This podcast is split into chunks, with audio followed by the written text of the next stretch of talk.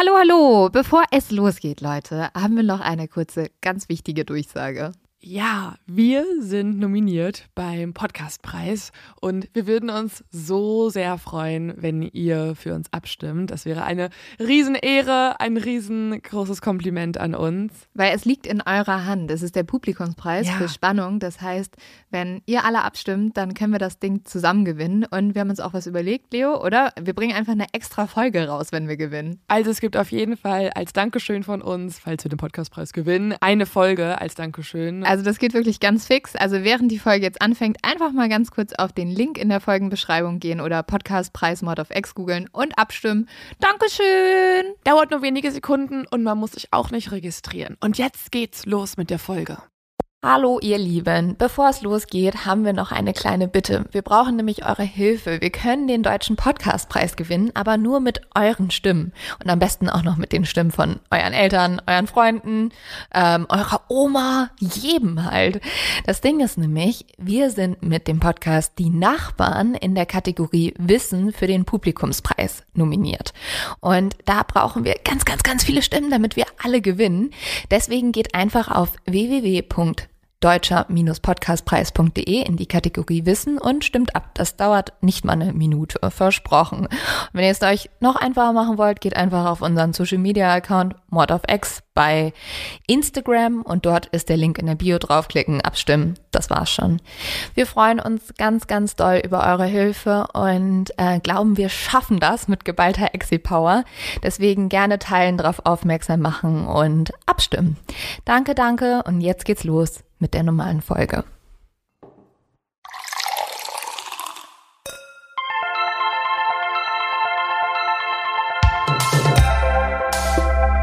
Mord auf Ex.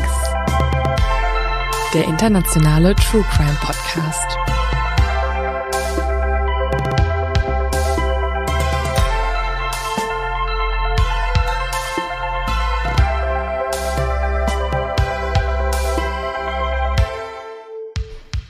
Hallo, hallo.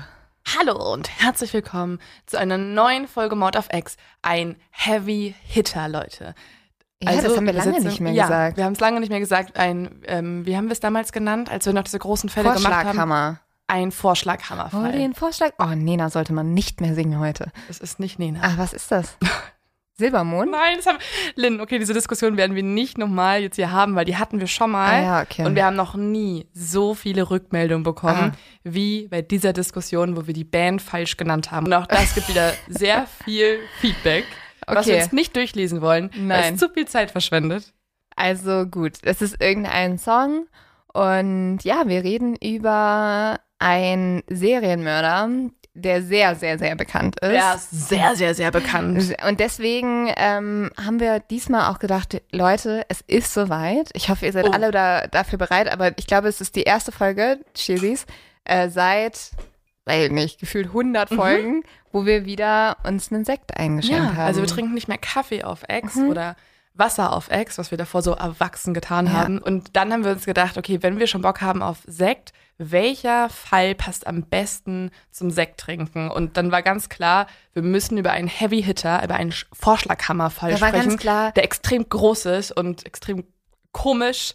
Ja, da war ganz, ja, ja, das ist ganz absurd, was eigentlich so- sind wir so, ja, dann war ganz klar, dass wir über einen Fall sprechen, wo mindestens 30 Jungen ermordet wurden. Mindestens. Mindestens. Also es muss eine hohe Anzahl geben.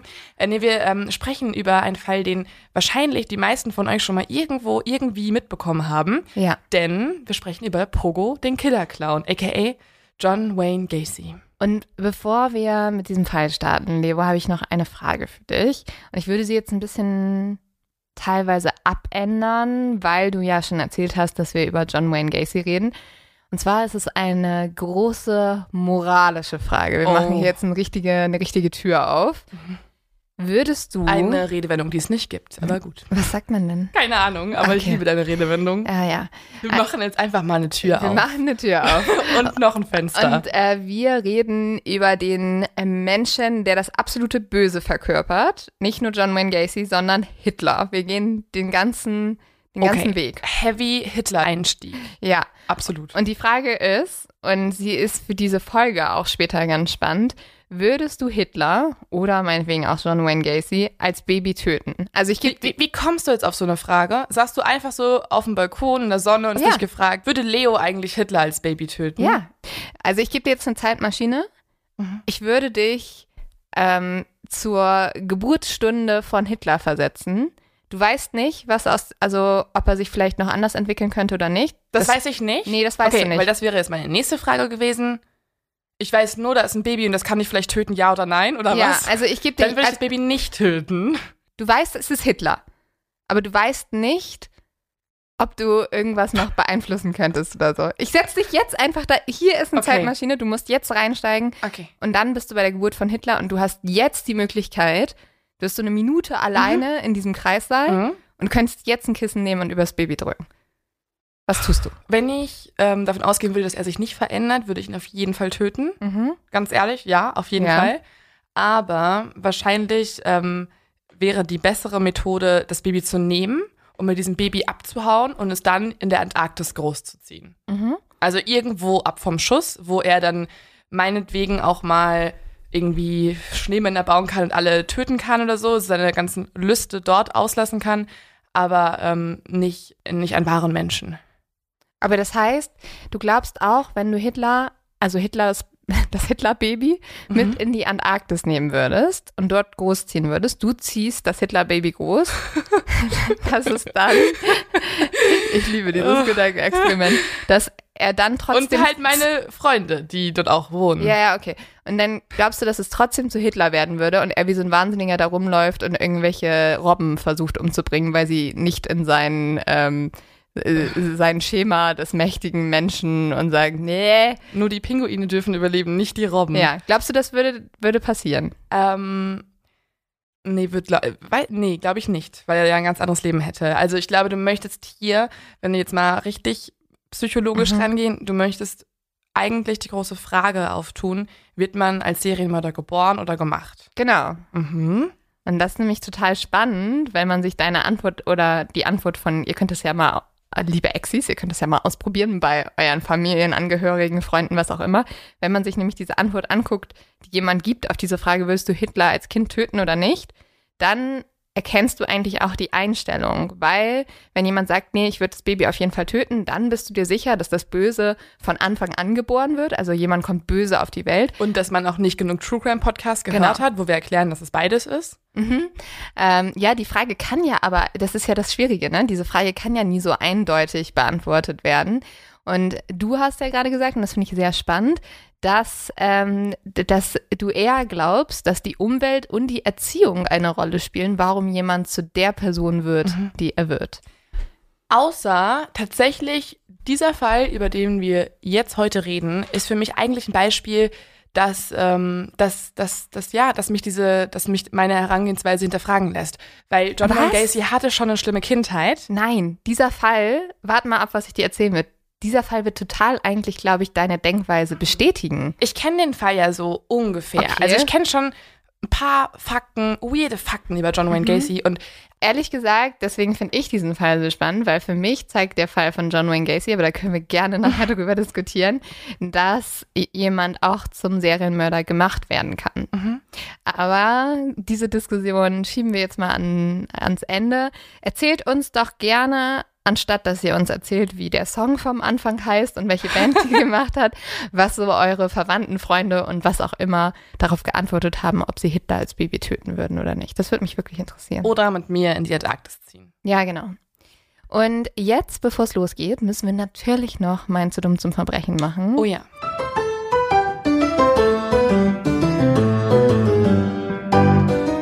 Das ist ein Verbrechen, da haben wir beide schon drüber diskutiert. Das haben wir sehr viel zugeschickt bekommen, weil es ist so absurd. Also ich steige da auch immer noch nicht so durch und ich denke immer noch, es ist fake, weil so dumm kann man eigentlich gar nicht sein. ja. Oder so. Also, mh, ich überlege auch ein bisschen. Es geht nämlich um eine, eine äh, Autorin, die mehrere Bücher darüber geschrieben hat, wie man einen Ehemann umbringen kann. Oder Mhm. sie hat auch darüber geschrieben, wie, also ein, ein Roman, Essay. oder? Ein Krimi. Es gab auch ein Essay, das hieß wirklich How to Kill Your Husband. Und dann. Und es war eine Anweisung, so eine Gebrauchsanweisung? Ja, da hat sie so ein bisschen erklärt, dass zum Beispiel irgendwie man zum Beispiel seinen Ehemann nicht vergiften sollte, weil wenn man seinen Ehemann vergiftet, dann muss man ja voll lang noch mit so einem kranken Ehemann leben, darauf hat man ja keinen Bock. Mhm, und tatsächlich ja. hat sie dann ihren Ehemann umgebracht und zwar genauso, wie sie es in den ganzen Büchern beschrieben hat. Und es ist so, also ich bin auch noch am überlegen, ob das einfach selten dämlich war. Oder ob die Polizei halt selten dämlich war, weil noch nie hat eine Mörderin so konkret beschrieben, wie Aber sie, sie haben sie ja begeht und machen wird. Es war ja easy. Sie haben sie dann gefunden und waren so, ja, das bist du, weil du hast es zehnmal beschrieben.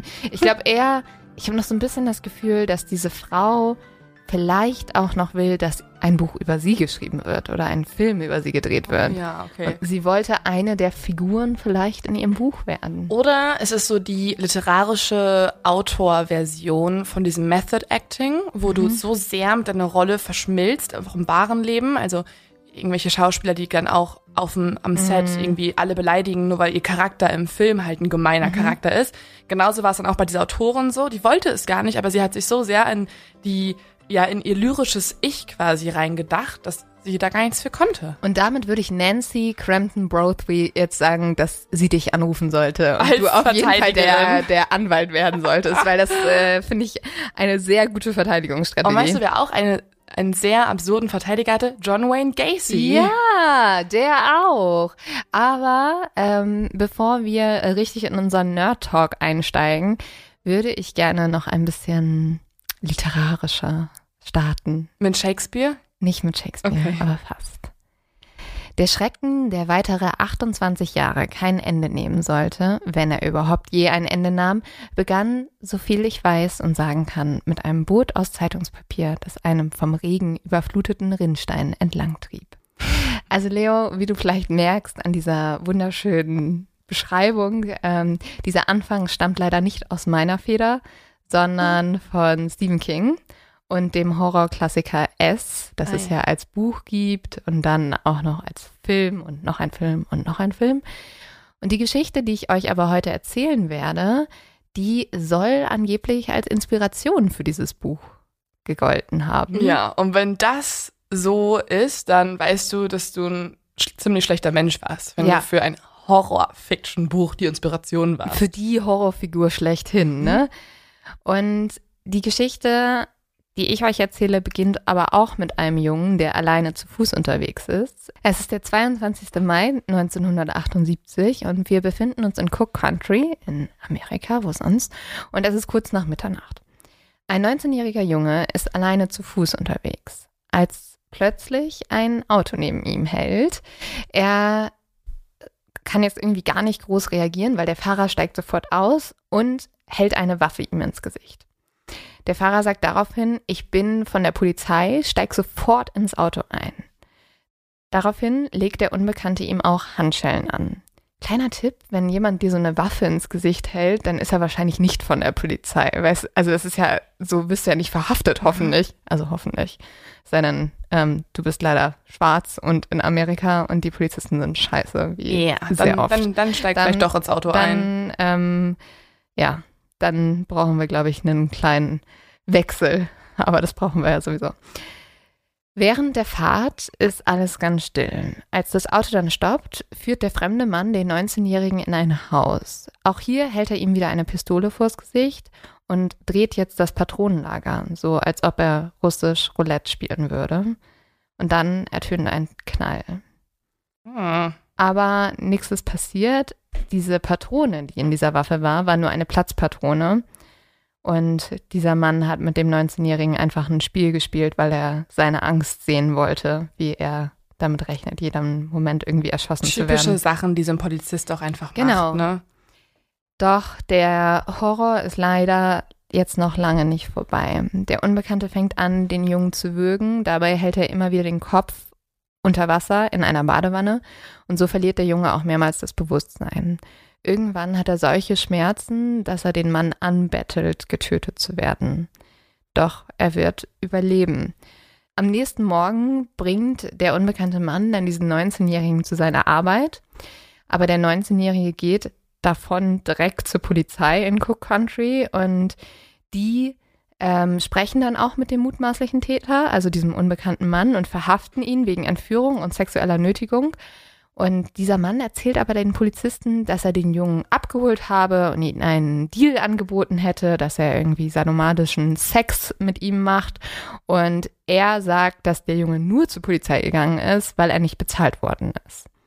Klar, und das hat ähm, der Mann, ähm, der ziemlich sicher John Wayne Gacy ist, mhm ähm, bei Jeffrey Dahmer gelernt. Denn wir alle wissen, für eine Serienmörderausbildung gehst du in die Schule bei Jeffrey Dahmer und da lernst du, wie du als schwuler Serienmörder am besten wegkommen kannst, indem du der Polizei erzählst, wir hatten einfach nur Gay-Sex. Und die Polizei war so, Ih, ah, nee, dann, okay, geh. dann geh bitte sofort ja. hier raus. Die Sache kommt dann auch vor Gericht. Also das ist ja schon mal ein krasser Schritt im Gegensatz zu Dahmer zum Beispiel. Aber der stellvertretende Staatsanwalt entscheidet, dass der Beschuldigte, ein zum Tatzeitpunkt 35-jähriger Geschäftsmann, der auch Bezirksleiter ist, der Demokraten, also ein sehr angesehener Mann, vor Gericht glaubwürdiger erscheint als der Junge. Und so wird die Anklage fallen gelassen und die, der Name des Jungen wird übrigens nie veröffentlicht. Deswegen habe ich ihn hier auch nicht genannt. Wenige Monate später ist dann der 26-jährige Jeffrey, auf, nicht Jeffrey Dahmer, falls das jetzt irgendjemand denken sollte, ähm, sondern einfach ein anderer Jeffrey, auf dem Weg zu einer Gay-Bar, als ein altes schwarzes Auto neben ihm hält. Aus dem Fenster lehnt sich ein etwas dicklicher Mann. Jeffrey war eben erst aus einem Urlaub aus Florida zurückgekehrt und deswegen freut er sich total, als dieser Mann ihm zulächelt und ihm ein Kompliment zu seiner Bräune macht. Die beiden geraten dann ins Gespräch und der Mann bietet Jeffrey jetzt an, bei ihm einzusteigen und einen Joint zu rauchen. Jeffrey stimmt zu. Zum einen, weil der Typ total vertrauenswürdig wirkt, zum anderen, weil ihm super kalt ist. Gut, er kommt auch gerade aus Florida.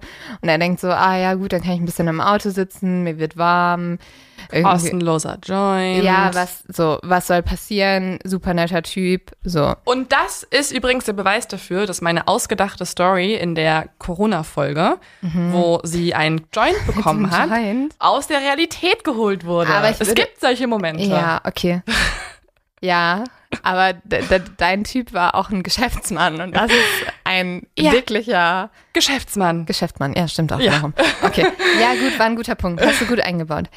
So, äh, Jeffrey steigt jetzt ins Auto, die beiden fahren los, aber er nimmt noch nicht mal zwei Züge vom Joint, bis er ein nasses Tuch in seinem Gesicht spürt. Dann wird alles ganz schwarz. Als er wieder aufwacht, befindet sich Jeffrey in einem Haus und der unbekannte Mann steht vor ihm. Er ist komplett nackt. Jeffrey ist gefesselt und er sieht nur noch, wie auf dem Boden mehrere Dildos liegen. Ja, Jeffrey wird in der folgenden Nacht mehrmals vergewaltigt, unter Drogen gesetzt und gefoltert.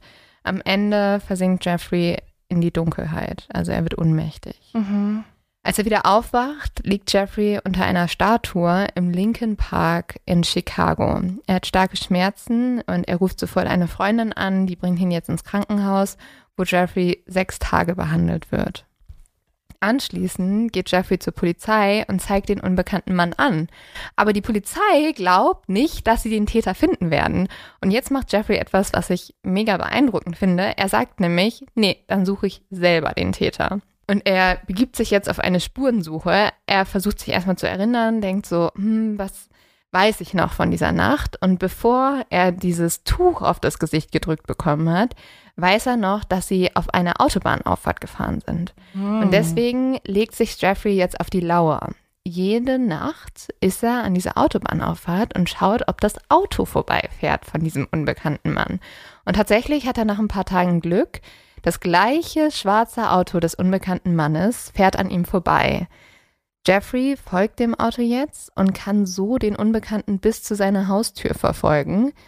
Und Jeffrey geht jetzt zur Tür und auf dem Klingelschild steht ein Name. Ted Bundy, ein Chef. John Wayne Gacy. So, und was passiert jetzt? Weil theoretisch hätte ja gerade Jeffrey wirklich den Job gemacht, den eigentlich andere Menschen hätten tun sollen. Mhm. Und er liefert ja einen zu diesem Zeitpunkt mindestens schon mal Vergewaltiger ans genau. Messer. Ja, er geht jetzt damit zur Polizei. Doch die Polizei erhebt keine Anklage. Es kommt zu einem Vergleich und der Mann und Jeffrey einigen sich auf eine Schadenssumme von 3000 Dollar. Okay, klar. Und nichts passiert. Mhm.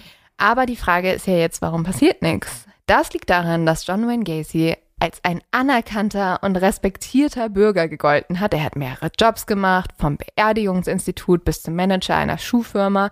Mittlerweile hat er sogar sein eigenes, sehr erfolgreiches Unternehmen. Die Nachbarn lieben ihn, die Polizei liebt ihn, obviously. Und er ist außerdem ein sehr engagiertes Mitglied der Demokratischen Partei. Ja, also er wird er sogar öfters für seine soziale Arbeit ausgezeichnet. Er ist wirklich der Vorzeigebürger schlechthin. Mhm. Er hat ja auch zwei Ehefrauen, also zwei Ehen, nicht gleichzeitig. Ähm, er hatte irgendwie super viele Freunde, er war beliebt und so weiter. Da kann man davon ausgehen, dass er ein sehr charmanter, sehr freundlicher, mhm. zuvorkommender Mann ist, der irgendwie hier mal einen Joke reißt und da noch mal einen Joke. Und das muss er ja alles gemacht haben, obwohl er jetzt auch nicht attraktiv ist. Ne? Er ist ja eigentlich auch ja. seit Kind auf echt so ein kleiner Wolleproppen, ne? Ja, so früher das, noch. ist ja das Verrückte. Also, und ich glaube, deswegen gilt auch John Wayne Gacy, mal abgesehen davon, dass er über 30 Männer ermordet hat, als einer der schockierendsten und auch schrecklichsten Serienmörder überhaupt. Mhm. Und zwar für mich aus zwei ganz klaren Gründen. Du hast es eben schon gesagt, er ist einfach der perfekte Wolf im Schafspelz. Mhm. Also es geht nicht besser, weißt du, alle Leute haben ihn total nett, äh, total lieb gehalten. Er hat sogar vom Security Service, da komme ich später nochmal zu, so eine Stecknadel bekommen für besonders vertrauenswürdige Bürger. Klar. Also er wurde sogar vom amerikanischen Security Service überprüft und die waren so, nein, ganz, ganz toller Mann, ganz toller Wie Mann. Wie bekommt man das hin? Weil er war ja auch im Gefängnis ne, ja. ne, am Anfang. Also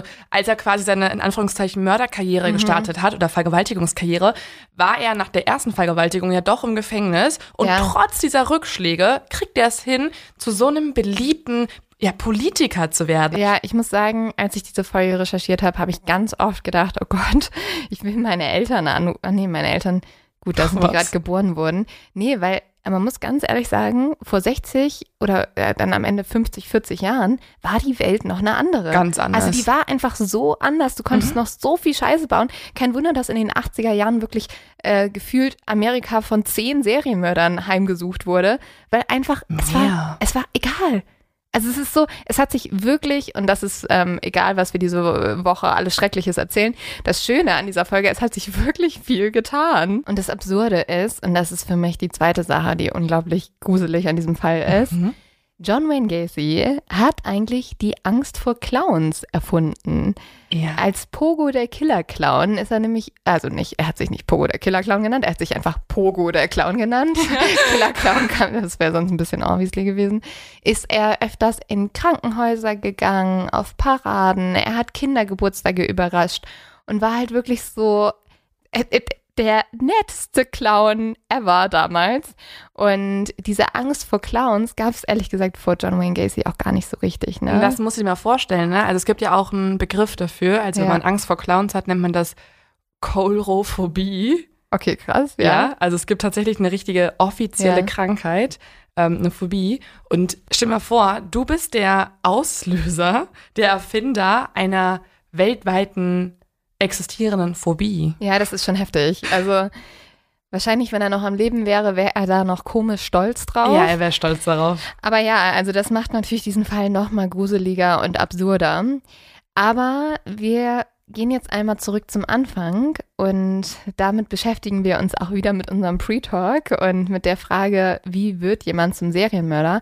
Weil meiner Meinung nach, wenn jemand alle Voraussetzungen mitbekommen hat, ein Serienmörder zu werden, dann ist es John Wayne Gacy. Aber ich habe noch kurz eine Frage. Mhm. Würdest du sagen, du leidest unter Koulrophobie? Vor Clown? Mhm. Nee. Hast du keine Angst vor Clowns, so richtig? Also, okay, wenn ich jetzt abends durch die Stra äh, Straßen laufen würde und mir kommt so ein Clown entgegen, ja, dann hätte ich schon Angst. Aber ich bin jetzt nicht so, wenn ich. Wenn so ein Clown in deiner Wohnung stehen würde, weil ich den ja, halt gut. geholt habe, weil dein Geburtstag ist oder so. Fändest du das cool? Nee, aber ich fände auch nicht cool, wenn ein Stripper in meiner Wohnung stehen würde. Also ich bin einfach so, ich fände einfach... Niemand Fremdes nee. in meiner Wohnung einfach stehen. Also ich, ich fände es, egal was, einfach weird, wenn du mir einfach so eine Person in meine Wohnung stellst und sagst so, hier mein Geschenk. Ähm, deswegen, also wenn ich Jetzt habe ich irgendwie sehr Lust darauf, das oh, zu machen. Nicht. Wirklich, bitte nicht. Oder ich bin der Clown. Mal gucken. Ja, das ist schon okay. Aber das, also mir wäre ehrlich gesagt der Clown lieber als der Stripper. Ist das merkwürdig? Mm, kommt auf den Stripper an, würde ich sagen. Ich glaube, ich leide eher unter einer anderen Phobie, die ich auch gerade erst rausgefunden habe, nachdem ich nach ähm, der Phobie gegen Clowns okay. gegoogelt habe. Pupperphobie ist die Angst vor Puppen. Ah Puppen ja. sind sau gruselig. Ja, Puppen finde ich auch gruseliger. Aber ich habe ja auch extreme Angst vor Spinnen. Das heißt, ich setze mich wirklich lieber in ein ganzes Zimmer voller Clowns und Puppen, die mich alle dumm anlachen, als voll in ein Zimmer voller Spinnen. Und damit bist du eine Leidtragende der Arachnophobie. Ja, ich weiß. ist ganz schlimm. Aber ähm, bevor das jetzt zu mädelhaft klingt, mein Dad, ich habe das von meinem Dad bekommen. Der hat noch mehr Angst vor Spinnen als ich. Echt? Ja, ganz schlimm. Also wirklich ganz schlimm. In dem Sinne, Clowns, kommt doch alle her, ist mir scheißegal. Solange ihr keine Solange ihr Spinne keine dabei Spinne mit dabei habt Nee. und nicht irgendein cooles Kunststück damit vorführt. Ja. Alles gut. Und jetzt wisst ihr auch drei neue Phobienamen, falls es irgendwann dazu kommen sollte, dass ihr bei Wer wird Millionär sitzt und ähm, es gibt die 500.000 Euro Mhm. Frage, welche Phobie denn die vor Puppen ist, wisst ihr Bescheid. Und dann bitte 10% an uns abgeben. Auf jeden Fall. Einfach so. Gut, kommen wir zurück zu John Wayne Gacy. John Wayne Gacy wird am 17.03.1942 in Chicago, Illinois, geboren.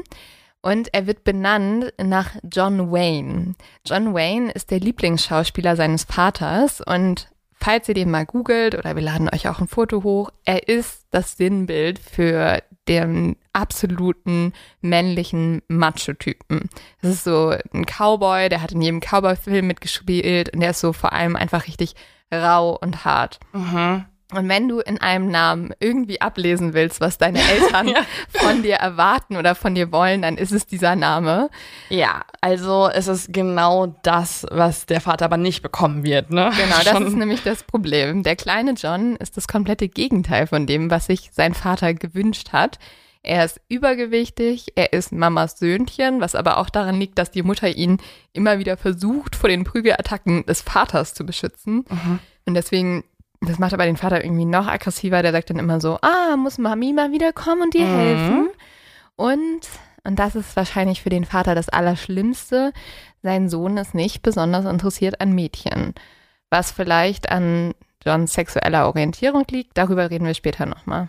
Also eigentlich kann man, glaube ich, sagen, Johns Vater hätte sich Ted Bundy als Sohn gewünscht. Ich glaube, der wollte, Wahrscheinlich, ja. ja. der wollte so einen richtigen Macho-Typen haben, ne? Also so einen Mhm. richtigen so, ich, also, Wenn du schon Serienmörder wirst, dann bring doch wenigstens Frauen um.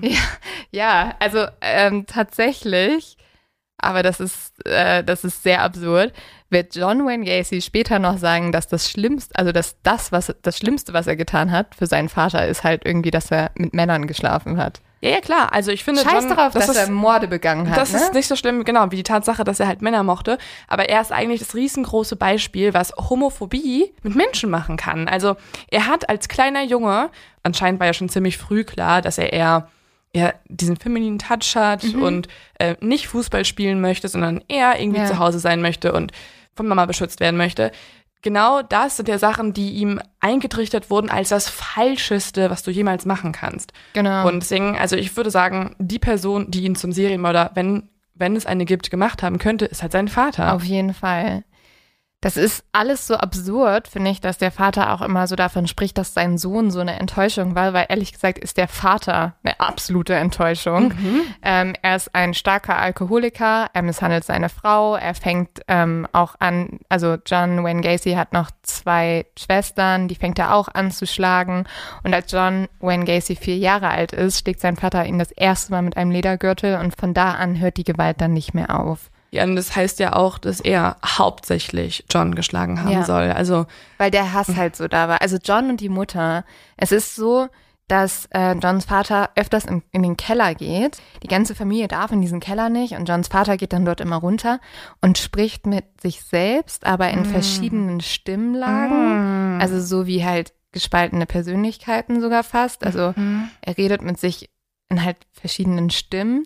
Dann kommt er hoch, ist extrem betrunken, extrem gewaltbereit und einmal schlägt er sogar seiner Frau mehrere Zähne raus, jagt sie dann auf die Straße und verprügelt sie auf der Straße weiter. Das finde ich halt auch so absurd. Weißt du, da konntest du das einfach machen. Du kannst als Mann deine Frau auf der Straße schlagen und die Leute waren so, mm, Ja, und dann Hannelore, mach jetzt besser die Fensterläden zu. Aber Hannelore hat auch bestimmt ihn auch provoziert mit Worten. Ja. Also er musste sich wehren, Ja. weil sowas macht, lässt man ja auch nicht mit sich ein machen. guter Ehemann schlägt seine Frau, ne? Genau, wenn Ja. sie ihn halt irgendwie provoziert. Natürlich musst du zulangen. Ich finde auch da, ne, es gibt so viele Parallelen zwischen ähm, John Wayne Gacys Vater und seiner späteren ja, Mordkarriere, Ja. auch wenn das immer falsch klingt, weil zum Beispiel dieses Zimmer, dieser Kellerraum und so weiter, wo niemand rein darf, genau das wird John Wayne Gacy sich ja auch irgendwann Ja. ans Haus ranbauen, nämlich seine Garage, wo niemand rein darf. Das ist halt echt das Absurde. Man sieht so viel in dieser Kindheit, was ihn irgendwie zu dem gemacht hat, wer er später wird. Eigentlich müsste man wie auf so eine Suche gehen und wie beim Bingo, so verschiedene Ja. Sachen und irgendwann so, Bingo, wir haben ihn, den Serienmörder. Genau so ist es halt. Also das Schlimme ist halt, Johns Vater hasst ja vor allem auch John selber. Und das liegt ja daran, dass er nicht diesem Bild des starken Mannes entspricht. Und so fängt er an, ihn immer wieder zu beschimpfen. Er nennt ihn eine Heulsuse, er nennt ihn einen Schwächling, eine Sissy. Und das ist auch sehr spannend, sein Lieblingswort des Vaters. Ja, das finde ich sehr weird. Und das übernimmt Gacy. Das sagt er später immer wieder, ist Fruit Picker. Ja. Es ist so eine Beleidigung für Homosexuelle. Aber da merkt man halt, wie sehr John von seinem Vater beeinflusst wurde, weil er sagt später immer wieder, I ain't no fruit picker. Also er will auch immer so richtig krass betonen, dass er nicht schwul sei. Ähm, das Absurde ist auch, nämlich, dass bis zu seinem Tod John Wayne Gacy seinen Vater total geliebt hat und das auch immer wieder betont hat, wie toll er seinen Vater findet, wie sehr er ihm alles recht machen will. Und deswegen hat er natürlich auch immer alles gegen alles angekämpft, was irgendwie sein Vater verachtet hat. Und das war halt Schwulsein. Mhm. Das ist ja auch seine Begründung, warum er dann die Taten als doch nicht ganz so schlimm empfindet, die er begangen hat. ne? Er sagt dann später, ja, das waren halt Fruitpicker, also die hatten halt quasi kein Recht darauf, von mir verschont zu bleiben. Ähm, John merkt tatsächlich schon relativ schnell, dass er anders ist als seine Kumpels. Nämlich im Gegensatz zu denen hat er gar kein Interesse an Mädchen. Er überlegt dann auch kurz Priester zu werden, weil er halt sagt, ja, ich ähm, will überhaupt nicht mit Frauen schlafen. Also eigentlich haben wir durch Homophobie Jeffrey Dahmer erhalten. Ich glaube, ja, ja, also vielleicht auch, ja, weiß ich nicht. Glaubst du, die hätten nicht gemordet, wenn sie wenn sie, ich glaube, dass es ein ganz krasser Faktor war. Hätten sie Ja, ihre ist es ein Sexualität. krasser Faktor. Sie haben sich auch selber gehasst dafür, weißt du, es war so eine immanente Homophobie Na, in nee, ihnen. John Wayne jetzt, also ich habe mehr, also wenn wir eine Abstufung machen müssen, ich finde Dama ganz schrecklich, aber ich finde John Wayne Gacy schlimmer. Wir kommen später dazu, weil John Wayne Gacy Ja, wird ich- bemerken, dass er darauf steht, Leute umzubringen. Ja. Und im Gegensatz zu Dama macht das John Wayne Gacy auch nicht, wenn er betrunken ist, sondern er ist absolut Mhm. nüchtern, weil er möchte es absolut mitnehmen. Aber weißt du, was man bei Jeffrey Dahmer in der Kühltruhe gefunden hat? Ja. Ja, also diverse Snacks, wo ich Ja, denke. also der hat es auch genossen. Ja, sie sind alle schrecklich. John merkt aber auch in anderen Dingen, dass er sich vielleicht in seinem Körper nicht so wohl fühlt, weil er geht eines Tages zu seiner Mutter ins Zimmer und probiert ihre Kleidung an und er bestaunt sich im Spiegel. Er mag total so dieses Gefühl, dass er als Frau vielleicht auch auf die Welt hätte kommen können. Mhm. Doch das Problem ist halt damals, wir haben schon drüber gesprochen, es war einfach in den 60er Jahren war Homosexualität ein Tabuthema. Es war sogar teilweise noch strafbar, was so absurd ist. Und wenn wir jetzt mal davon ausgehen, erstmal werden diese ganzen Neigungen schon von der Gesellschaft total äh, irgendwie verpönt und als schlecht angesehen. Und dann gibt's halt auch noch John Wayne Gacys Vater, der wirklich alles kritisiert und rausprügelt aus seinem Sohn, was homosexuelle Neigungen angeht. Ja, oder halt auch transsexuelle Neigungen, Mhm. weil er, er probiert sich ja hier total aus, ne? Also er sucht sich Mhm. irgendwie seine Identität oder versucht, die festzulegen. Und wenn verboten wird, dass du homosexuell bist und deine Familie dann das schon schlimm findet, wie schlimm wäre es denn, wenn er sich als Frau identifizieren würde? Das wäre noch eine Stufe weitergehend. Voll. Und er lernt halt, und das ist für unsere Geschichte sehr wichtig, dass alles, was mit seiner Sexualität zu tun hat und auch vor allem mit Homosexualität zu tun hat, etwas Schlimmes ist, etwas Verbotenes und etwas, das bestraft gehört. Und dazu kommt, dass John Wayne Gacy mit neun Jahren eine sehr schlimme sexuelle Erfahrung noch macht. Er wird nämlich von einem Familienfreund missbraucht. Ähm, man kann hier auch vermuten, dass das halt mehrmals passiert, ne? Weil wenn das halt nicht aufgedeckt wird und irgendwie da niemand drüber spricht. Mhm. Ja. Wie er halt selber behauptet, ne? Ja, er, er, erzählt das selber. Aber andererseits, warum sollte er dann lügen? Weil ich glaube, es ist eher etwas, was ihm im Nachhinein peinlich wäre, weil er will ja dieser starke Mann sein, immer, mm. weißt du? Es hat hier, diese Folge ja. ist auch viel toxische Männlichkeit, ist auch in dieser Folge oh, viel vorhanden. Voll viel vorhanden. Ja. Aber ich finde es so schwierig, alles, was er erzählt, ist halt irgendwie schon deswegen unglaubwürdig, weil er halt seine Story auch hundertmal ändert. Teilweise er sagt er, dass er keinen einzigen Mord begangen hat. Ja. Dann wieder gibt er irgendeine Vergewaltigung zu. Dann ich ist glaube, dies, aber, dann ist es jenes. Ja, ich glaube ihm diese Sache, weil er ja, wie gesagt, seinen Vater sehr verehrt hat. Deswegen, dass er überhaupt zugibt. Und das erzählen ja auch die Schwestern von ihm. Die Schwestern von ihm erzählen sogar sowas so, dass John irgendwann nicht mal mehr geweint hat, weil sein Vater ihm so viel geschlagen hat. Ne? Mhm. Also das glaube ich ihm schon, weil er, das, das ist, glaube ich, die Geschichte, die er nicht gerne erzählen würde, weil sie nicht so in sein, ja, in, in seine Denkweise mhm. passt. Und wenn ihr jetzt denkt, ah, wir haben jetzt alle Zutaten in den Topf geworfen, wie jemand irgendwie ein Killer wird und gerne später 30 Leute umbringt, dann Leo holt mein Bier. Ich habe, ich ha, er holt mein Sekt. Ähm, ich habe noch etwas, was, äh, ja, wir haben schon oft drüber gesprochen, dazu führen kann, dass jemand eher zum Serienmörder wird. Was ist es, Leo? Ähm, die Kopfverletzung und damit sage ich Bingo. Ja, ich habe alles. Absolut Bingo. Nämlich als John Wayne Gacy elf Jahre alt wird, wird er von einer Schaukel am Hinterkopf getroffen und bekommt eine schlimme Kopfverletzung. Die führt dazu, dass er bis er 16 Jahre alt ist, immer wieder ohnmächtig wird und so Krampfattacken sogar hat. Ja, also diese Kopfverletzungen sind saugruselig. Ne? Wenn ja. ich irgendwann mal eine hatte oder jemanden kennen würde, der eine hätte, ich hätte so Panik. Ich hatte mal eine. Oh nein, das erklärt deinen Beruf. Vielleicht. Aber warum habe ich denn jetzt diesen Beruf gewählt? Also ich hatte aber nicht so eine schlimme, ne? Man muss schon genäht werden, aber. Oh oh. Das ist ja nicht bei jedem so. Also tatsächlich, und damit glaube ich ehrlich gesagt, dass ich nicht betroffen bin, ja. weil ich bin ja ein sehr emotionaler Mensch. Und du bist eine Frau und hast kein Testosteron, was ah, ja, vielleicht genau. noch irgendwie ja. auch mit reinspielen könnte. Aber der Grund, warum Kopfverletzungen so ein großes Ding sind und wir das auch so oft hervorheben, ist, dass es halt Forschung gibt, dass es einen Bereich in unserem Gehirn gibt, der dafür verantwortlich ist, dass äh, unsere Emotionen gesteuert werden, unsere Risikobereitschaft, unsere Entscheidungsfindung, aber auch Empathie und Aggression. Und dieser Bereich heißt Ventromedial Prefrontal Cortex. Und Forscher haben auch herausgefunden, dass bei Serienmördern einfach eine geringere Aktivität in diesem Teil des Gehirns vorhanden ist. Mhm. Und sie haben auch herausgefunden, wenn du so eine Kopfverletzung hast, ne, oder bekommst, die Leute im Nachhinein tatsächlich weniger Empathie zeigen. Das haben dann so Familienangehörige und Freunde gezeigt. Deswegen glaube ich, bin ich fein, weil ich bin eigentlich, ich bin manchmal zu empathisch, würde mhm. ich sagen. Aber ähm, das Spannende ist halt, dass sich in diesem Teil des Gehirns auch unser moralisches Urteilsvermögen befindet. Das heißt, wenn mhm. du so einen Unfall hast, vielleicht denkst du danach ein bisschen anders über, sollte ich dieses Verbrechen begehen oder sollte ich es nicht begehen. Ja. Also das wird tatsächlich am Ende auch vor Gericht beachtet, diese Kopfverletzung. Und man muss sagen, das kann eine entscheidende Rolle auf seinem Weg zum Serienmörder gespielt haben. Diese ganzen Warnsignale sieht damals aber natürlich niemand. Und ich glaube, deswegen ist es auch so wichtig, dass man viel darüber spricht und heute sich dem so bewusst ist, weil du halt dann, also gerade das ist ja das Gute, dass Kinder jetzt irgendwie auch ein bisschen behutsamer aufwachsen und man mehr irgendwie darauf achtet, da verhält sich jemand emotional anders, dass du dann halt noch gegensteuern könntest. Ne?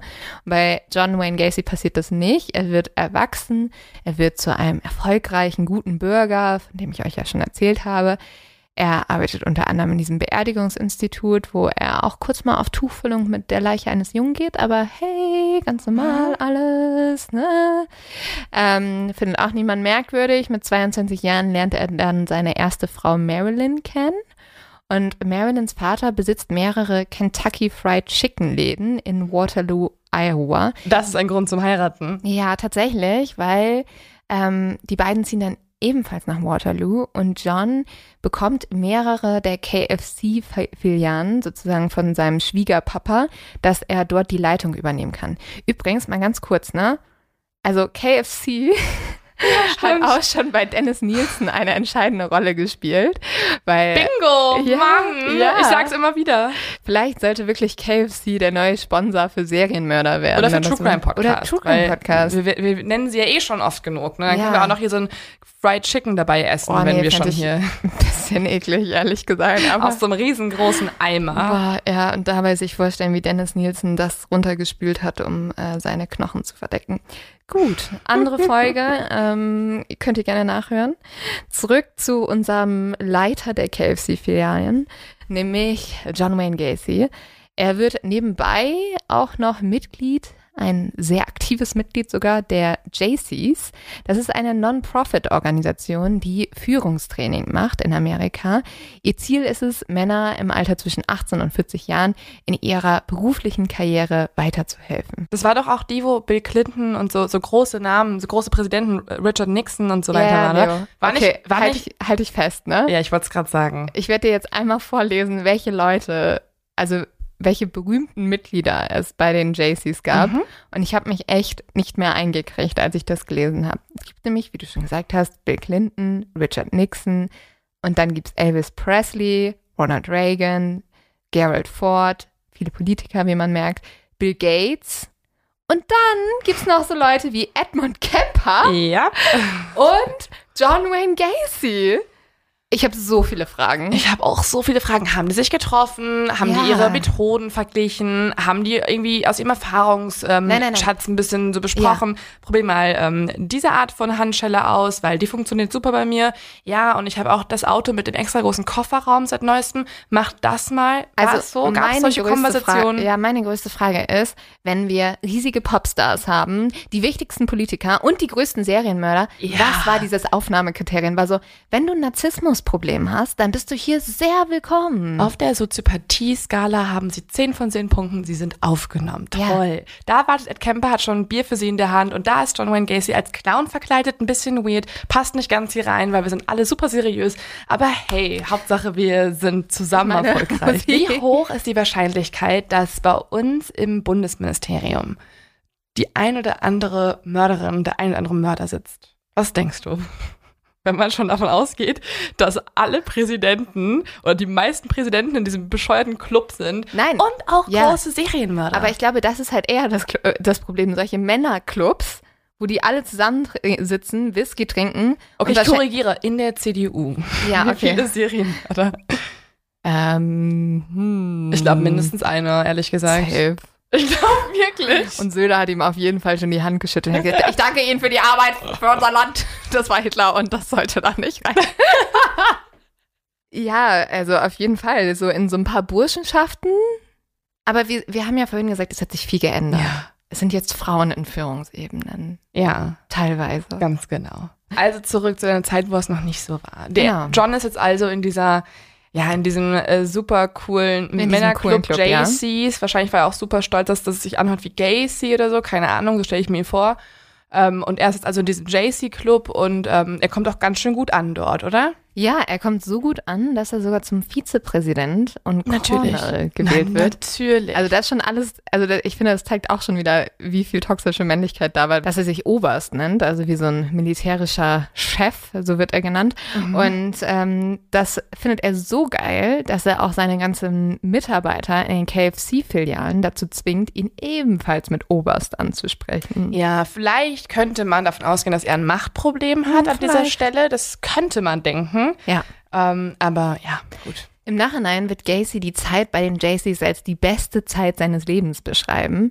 Vielleicht auch, weil er dank den JCs extrem viel Kontakt zu minderjährigen Jungen hatte. Gacy schmeißt nämlich immer wieder Partys bei sich zu Hause, auf welche er männliche Mitarbeiter von seinen KFC-Filialen einlädt, nur männliche, und verschiedene JCs-Mitglieder. Und auf diesen Partys, und das ähm, zeigt schon wieder, warum diese Organisationen so ein bisschen komisch sind, gibt es Freibier und Pornofilme. Ja. Ja. Äh, Es ist auch so weird, weil es ist ja eine Organisation, welche jungen Männern Führungstraining geben soll. Und dann ist so, hm, lass uns alle zusammen Pornos angucken, dann wisst ihr, wie ihr Frauen schlecht behandelt. Ich, ich, Ich, ich finde es gut, wie wir so ganz viele Fragen immer besprechen, so wie kann das sein? Und wir erklären es eigentlich immer nur mit war damals halt eine andere Zeit. War einfach beschissen. So. War also, einfach eine andere Zeit. ich verstehe auch ehrlich gesagt dieses Phänomen nicht von zusammen Pornos schauen. die haben da wirklich zusammen Pornos Ja. geguckt? ich finde es so merkwürdig. Also kann ich mir so vorstellen, dass beispielsweise ein Richard Nixon und Die waren, ein nein, die waren da alle jetzt nicht vor. Ort. Aber, aber natürlich waren da auch irgendwie andere Mitglieder. wahrscheinlich gab es auch. Ortsverbände und, so, Und, ne? Ja, und Gacy hat natürlich vor allem die jungen Leute zu sich eingeladen, aber es ist trotzdem immer noch total merkwürdig, zusammen Pornos anzugucken, aber es gab ja früher auch so Sexkinos und so und aber keine Ahnung, ich kann mir irgendwie nicht vorstellen, mir ein Porno anzugucken und Ist- neben Freunden zu masturbieren, aber, Aber es war me. ja auch von ihm, ja, kann ich auch nicht vorstellen. Also, Ja, also ich schon. nicht. Ähm, aber es war bei ihm ja auch tatsächlich eine richtige Masche, um Leute auch zu sich ins Auto zu bekommen oder in die Wohnung, In die Wohnung. ähm, indem er gesagt hat, hey, ja, eigentlich Mhm. würdest du nicht mit einem alten, dicken Mann nach Hause gehen, aber ich habe Pornos, wollen wir die schauen? Und weil es halt noch keinen anderen Zugang gab, kein Internet, keine, auch nicht das Geld immer Mhm. für, für diese Pornokinos, war das halt tatsächlich eine erfolgreiche Masche von John Wayne Ja, Gacy. und das Schlimme ist ja, dass er es wirklich auch unter diesem Vorwand der sozialen Arbeit getan hat. Und so schafft er es dann tatsächlich auch etwas privatere Treffen zu organisieren. Und so lädt er den 14-jährigen Donald, den Sohn eines Kollegen von Gacy, der auch bei den Jaycees arbeitet, zu sich nach Hause ein. Das macht John Wayne Gacy nur, weil seine Frau im Urlaub ist mit den Kindern. Und er nimmt den Jungen jetzt mit in den Keller, um sich einen Film anzusehen. Und bei Film meine ich Porno. Anschließend zwingt John den Jungen dann zum Oralsex. Und damit Donald zu Hause nichts erzählt, gibt Gacy ihm 50 Dollar und sagt bitte, sag nichts, deswegen gebe ich dir ihr Geld. Aber zum Glück spricht Donald trotzdem mit seinen Eltern, welche sofort zur Polizei gehen. John wird dann wegen Sodomie angeklagt. Mit Sodomie bezeichnet man heutzutage den Geschlechtsverkehr mit Tieren. Damals galt das aber noch für jegliche sexuelle Handlung, die halt irgendwie ab der Norm ist. John Wayne Gacy macht jetzt zwei Moves, die ich ähm, extrem amüsant finde, um seiner Gefängnisstrafe zu entgehen. Also in diesem Fall wäre er quasi verurteilt worden. Genau. Ne? Also er soll jetzt wirklich angeklagt Genau, er werden soll dafür. jetzt angeklagt werden und jetzt denkt er sich, nee, nee, nee, ich äh, bin so geil, ich komme da irgendwie raus. Und er hat zwei Taktiken. Erstens geht er zur Polizei und sagt, Leute, ich war's nicht, ich kann es euch zu 100% beweisen, macht mit mir einen Lügendetektortest. ja. Ja, mal abgesehen davon, was auch immer du zu Lügendetektortesten Ja, ja, ja, denkst. Das Geile ist, er macht diesen Lügendetektortest und er fällt durch. Er besteht nur bei einer Frage. Und zwar der Frage, wie heißt du? Das ist die einzige Frage, die er richtig beantwortet. Ähm, ja, da sagen die halt dann so, "Mm, okay, war wohl nix. Dann sagt er, lass mich noch reinmachen! Und er fällt wieder durch. Es ist äh, zu geil. Und dann, als das alles nichts bringt, sagt John Wayne Gacy, nee, nee, ich gehe aber nicht ins Gefängnis, ich mache jetzt was anderes. Und zwar beauftragt er einen anderen Jungen, äh, Donald zu verprügeln, damit Donald nicht vor Gericht gegen ihn aussagt. Das passiert auch, aber Donald geht auch damit wieder zur Polizei und sagt, hey, ich wurde jetzt verprügelt. Die Polizei geht zu diesem Jungen, den Gacy beauftragt hat und der Junge ist sofort so, ja, also Gacy hat mich angeheuert und damit hat äh, John Wayne Gacy 1968 nicht nur eine Klage wegen Sodomie am Hals, sondern auch für diese Verprügelung des Jungen. Mhm. Und er wird nun zum ersten Mal verurteilt tatsächlich. Genau, er bekommt zehn Jahre Gefängnis. Marilyn lässt sich daraufhin sofort wegen grausamer und unmenschlicher Behandlung von ihrem Mann scheiden.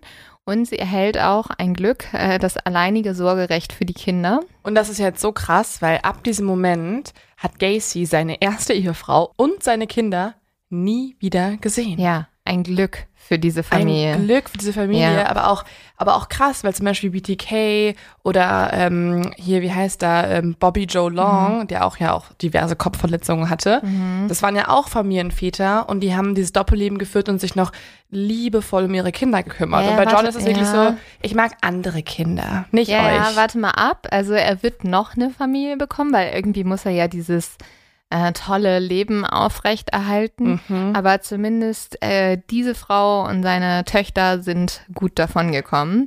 Also, soweit man gut davon kommen kann, wenn man so einen schrecklichen Vater hat. Ja, sie leiden ziemlich sicher unter der Clownphobie Ja, ich glaube auch.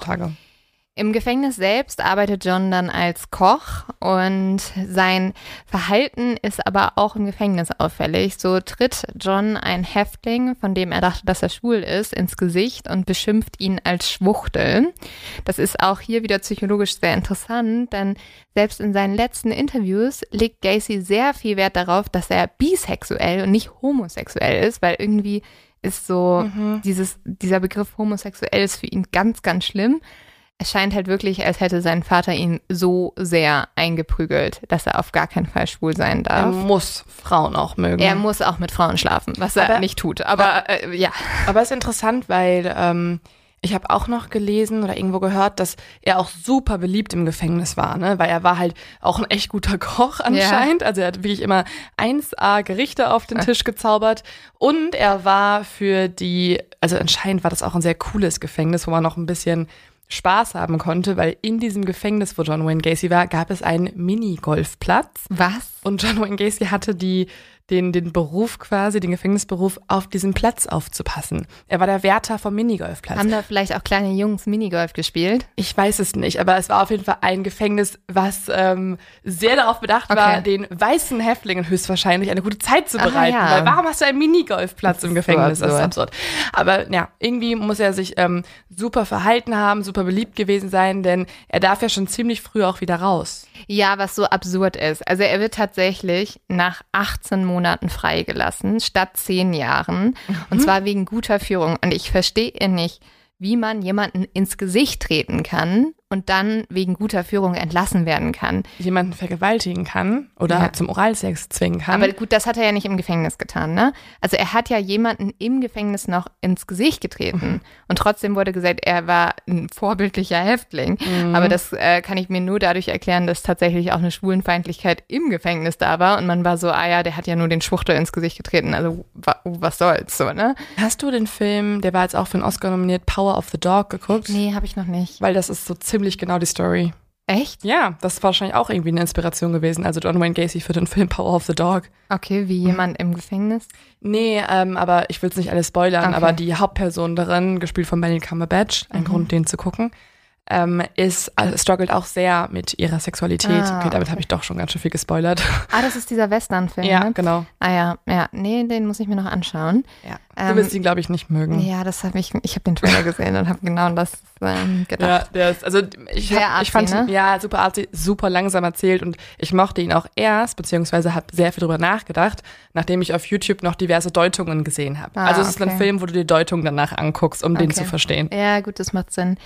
Ähm, was bei John Wayne Gacy halt der Fall ist, was für ihn total schrecklich ist in seiner Haftzeit, sein Vater stirbt an den Spätfolgen seiner Alkoholsucht. Mhm. Das ist auch für mich so absurd, weil man müsste ja eigentlich denken, dass John irgendwie erleichtert ist, aber es ist eher so, dass er auch selber voll die Schuldgefühle hat, weil er denkt, dass die Schande seiner Verurteilung und seiner Haft zum Tod seines Vaters geführt haben.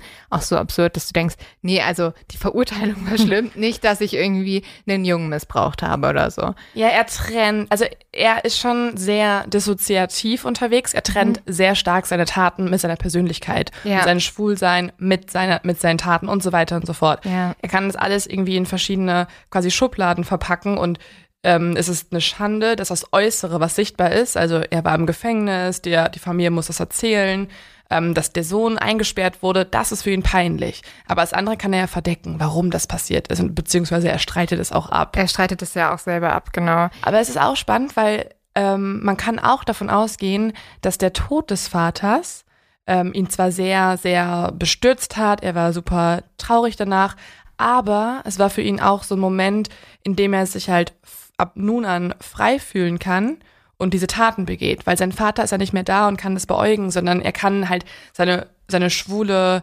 Ader, sag ich mal, sein, sein, sein Drang, seine Lust halt jetzt freien Lauf lassen. Ja, ja, das ist absurd, weil tatsächlich, also John Wayne Gacy kommt jetzt frei. Er zieht nach seiner Zeit im Gefängnis mit seiner Mutter zusammen und zwar in ein Haus, äh, das noch sehr bedeutend wird, nämlich in Norwood Park, West Summerdale Avenue, 8213. Und John bekommt jetzt auch einen neuen Job als Koch. Ähm, und zuerst denkt man so, ah ja, es, es, es wird alles wieder gut, aber wie wir alle wissen, es wird nie wieder gut. Johns neues Leben wird schnell wieder von seiner Vergangenheit eingeholt. Und im Februar 1971, acht Monate nach Johns Entlassung, erzählt ein Junge in Chicago der Polizei, dass John ihn aufgegabelt hat, und zwar kurz nach seiner Entlassung, und versucht hat, ihn zum Sex zu zwingen. John wird dann auch wegen Körperverletzung verhaftet, doch er gibt jetzt wieder an, der Junge sei ein Anhalter gewesen, der ihm ein Angebot gemacht habe, worauf er ihn aus dem Auto geworfen habe, weil er damit nichts zu tun haben will. Mhm. Und der Junge erscheint dann nicht zur Zeugenaussage und wird nie wieder gesehen und daraufhin wird John Wayne Gacy nicht angeklagt und das ist so ein bisschen die Frage und einige mhm. Leute vermuten das, dass dieser Junge vielleicht das erste Mordopfer von Gacy gewesen ist. Ja, wahrscheinlich dann noch so ein Mittel zum Zweck, damit er halt keine weitere Anzeige genau. bekommt. Ein Jahr nachdem John aus dem Gefängnis freigelassen wurde, trifft er eine alte Schulfreundin wieder, die heißt Carol. Carol hat bereits zwei Töchter, mit welchen sich John auch sehr gut versteht. Also muss sagen, mit Mädchen hat er sich ja auch immer gut verstanden. Mädchen waren ausgesprochen sicher auch in seiner ja, Umgebung. Genau. Ne? Also eine der wenigen Serienmörder, wo sich junge Frauen sicher fühlen konnten. Genau, also zumindest das. Und die beiden heiraten dann im Juli 1972 und Carol zieht zu John mit ihren beiden Töchtern. Und John ist auch sehr offen zu ihr. Also er erzählt ihr von seiner Bisexualität und von seiner Zeit im Gefängnis. Was Carol aber nicht erfährt von John, ist, dass er wenige Monate vor deren Hochzeit seinen ersten Mord begeht. Am 2. Januar 1972 trifft John Wayne Gacy nämlich auf den 15-jährigen Timothy McCoy und er nimmt den Jungen mit zu sich nach Hause. Seine Frau ist nicht da. Die beiden haben Sex und schlafen dann ein. Am nächsten Morgen, das ist jetzt wie Gacy das erzählt, soll Timothy früh morgens aufgestanden sein und Frühstück für John vorbereitet haben und er ist dann anscheinend mit einem Küchenmesser in der Hand in das Schlafzimmer gegangen, um John zu wecken. Und mhm. John sagt jetzt so, oh, da war ich so, da hatte ich so Angst, weil ähm, da stand dieser Junge mit dem Messer und ich dachte irgendwie, der will mich überfallen. Und deswegen sagt Gacy dann, dass er aus dem Reflex raus äh, den Timothy angegriffen hätte und mit diesem Messer getötet hätte. Und in diesem Moment, wo er Timothy tötet, merkt er, dass ihn das unglaublich antörnt. Er kommt ähm, tatsächlich in diesem Moment. Und jetzt weiß er, dass sein sexuelles Verlangen auch ist, jemanden zu töten. Und das ist eine ganz schlimme Erkenntnis natürlich. Ja, aber die Erkenntnis hat ja, wie wir ziemlich sicher äh, davon ausgehen können, nicht durch einen Unfall erhalten, ja. bei dem Timothy einfach so mit einem Messer ihn aufwecken wollte, irgendwie mit einem Messer mit der Klinge übers Gesicht streifen wollte. Nein, es ist ziemlich sicher passiert, indem ähm, er gezwungen wurde wahrscheinlich oder irgendwie vergewaltigt wurde und dann ähm, die Kontrolle halt überhand genommen hat, also die, die, die Lust zu morden überhand genommen hat und äh, er dementsprechend getötet wurde. Ja, ich bezweifle da nämlich auch ein bisschen so John Wayne Gacys offizielle Version. Ja, seine offizielle Version ist ja, er war halt ein Opfer, ne? Er selber. Ja, er ja, war genau. in einem Unfall verstrickt oder selber ein Mordkomplott. Das ist auch so geil, wenn du bist so, ja, ich musste diesen Mord begehen. Und die 30 nächsten, mm, ja, ähm, nächste Frage. Da hatte ich ja dann aus Versehen die Lust entwickelt, aber die kam durch einen Unfall zustande. Obwohl man muss sagen, also es wird noch ganz schön absurd. John Wayne Gacy versucht am Ende jede Theorie auf den Tisch zu legen, warum er unschuldig ist. Und tatsächlich ganz kurz sagt er auch, dass einfach alle 30 oder über 30 Morde ein Unfall waren. Also, äh, da sagt er immer so, ja, also es war halt so, die mochten alle harten Sex und aus Versehen sind die alle gestorben. Das ist ein bisschen wie du, wo ähm, dein, also wenn irgendwas passiert, deine Ausrede ist, dass du einfach mega tollpatschig bist, war John Wayne Gacy dann so vergerecht so, ich bin einfach echt ein Trottel. Also ich möchte bitte nicht äh, durch meine Tollpatschigkeit in jetzt Verbindung in stehen. Verbindung stehen mit John Wayne Gacy, nur weil ich mir manchmal irgendwas stoße oder so. Ja gut, aber ähm, das Schlimme ist halt, dass John Wayne Gacy jetzt zwei Sachen gelernt hat. Einmal, es turnt ihn an zum Morden und zweitens, es passiert eigentlich nichts. Also er kommt mit dieser Tat sehr gut davon. Er, er wird die Leiche von Timothy einfach durch eine Falltür im Boden seines Kleiderschranks schmeißen in einen Kriechkeller und äh, den Jungen dort beerdigen und es kommt nie jemand vorbei. Natürlich ähm, wird es aber nicht für immer unbemerkt bleiben, dass John Wayne Gacy jetzt immer mehr Leichen in diesem Kriechkeller sammelt. Im Sommer 1972 bemerkt Carol, also seine Ehefrau, einen Geruch, der ganz schrecklich ist. Und es riecht danach, als wäre irgendwas Verwesenes in diesem Kriechkeller. Außerdem wimmelt es im Hinterzimmer an Fliegen. Es äh, gibt überall kleine Tierchen und sie denkt jetzt, hm, vielleicht liegen da irgendwie tote Mäuse rum oder so.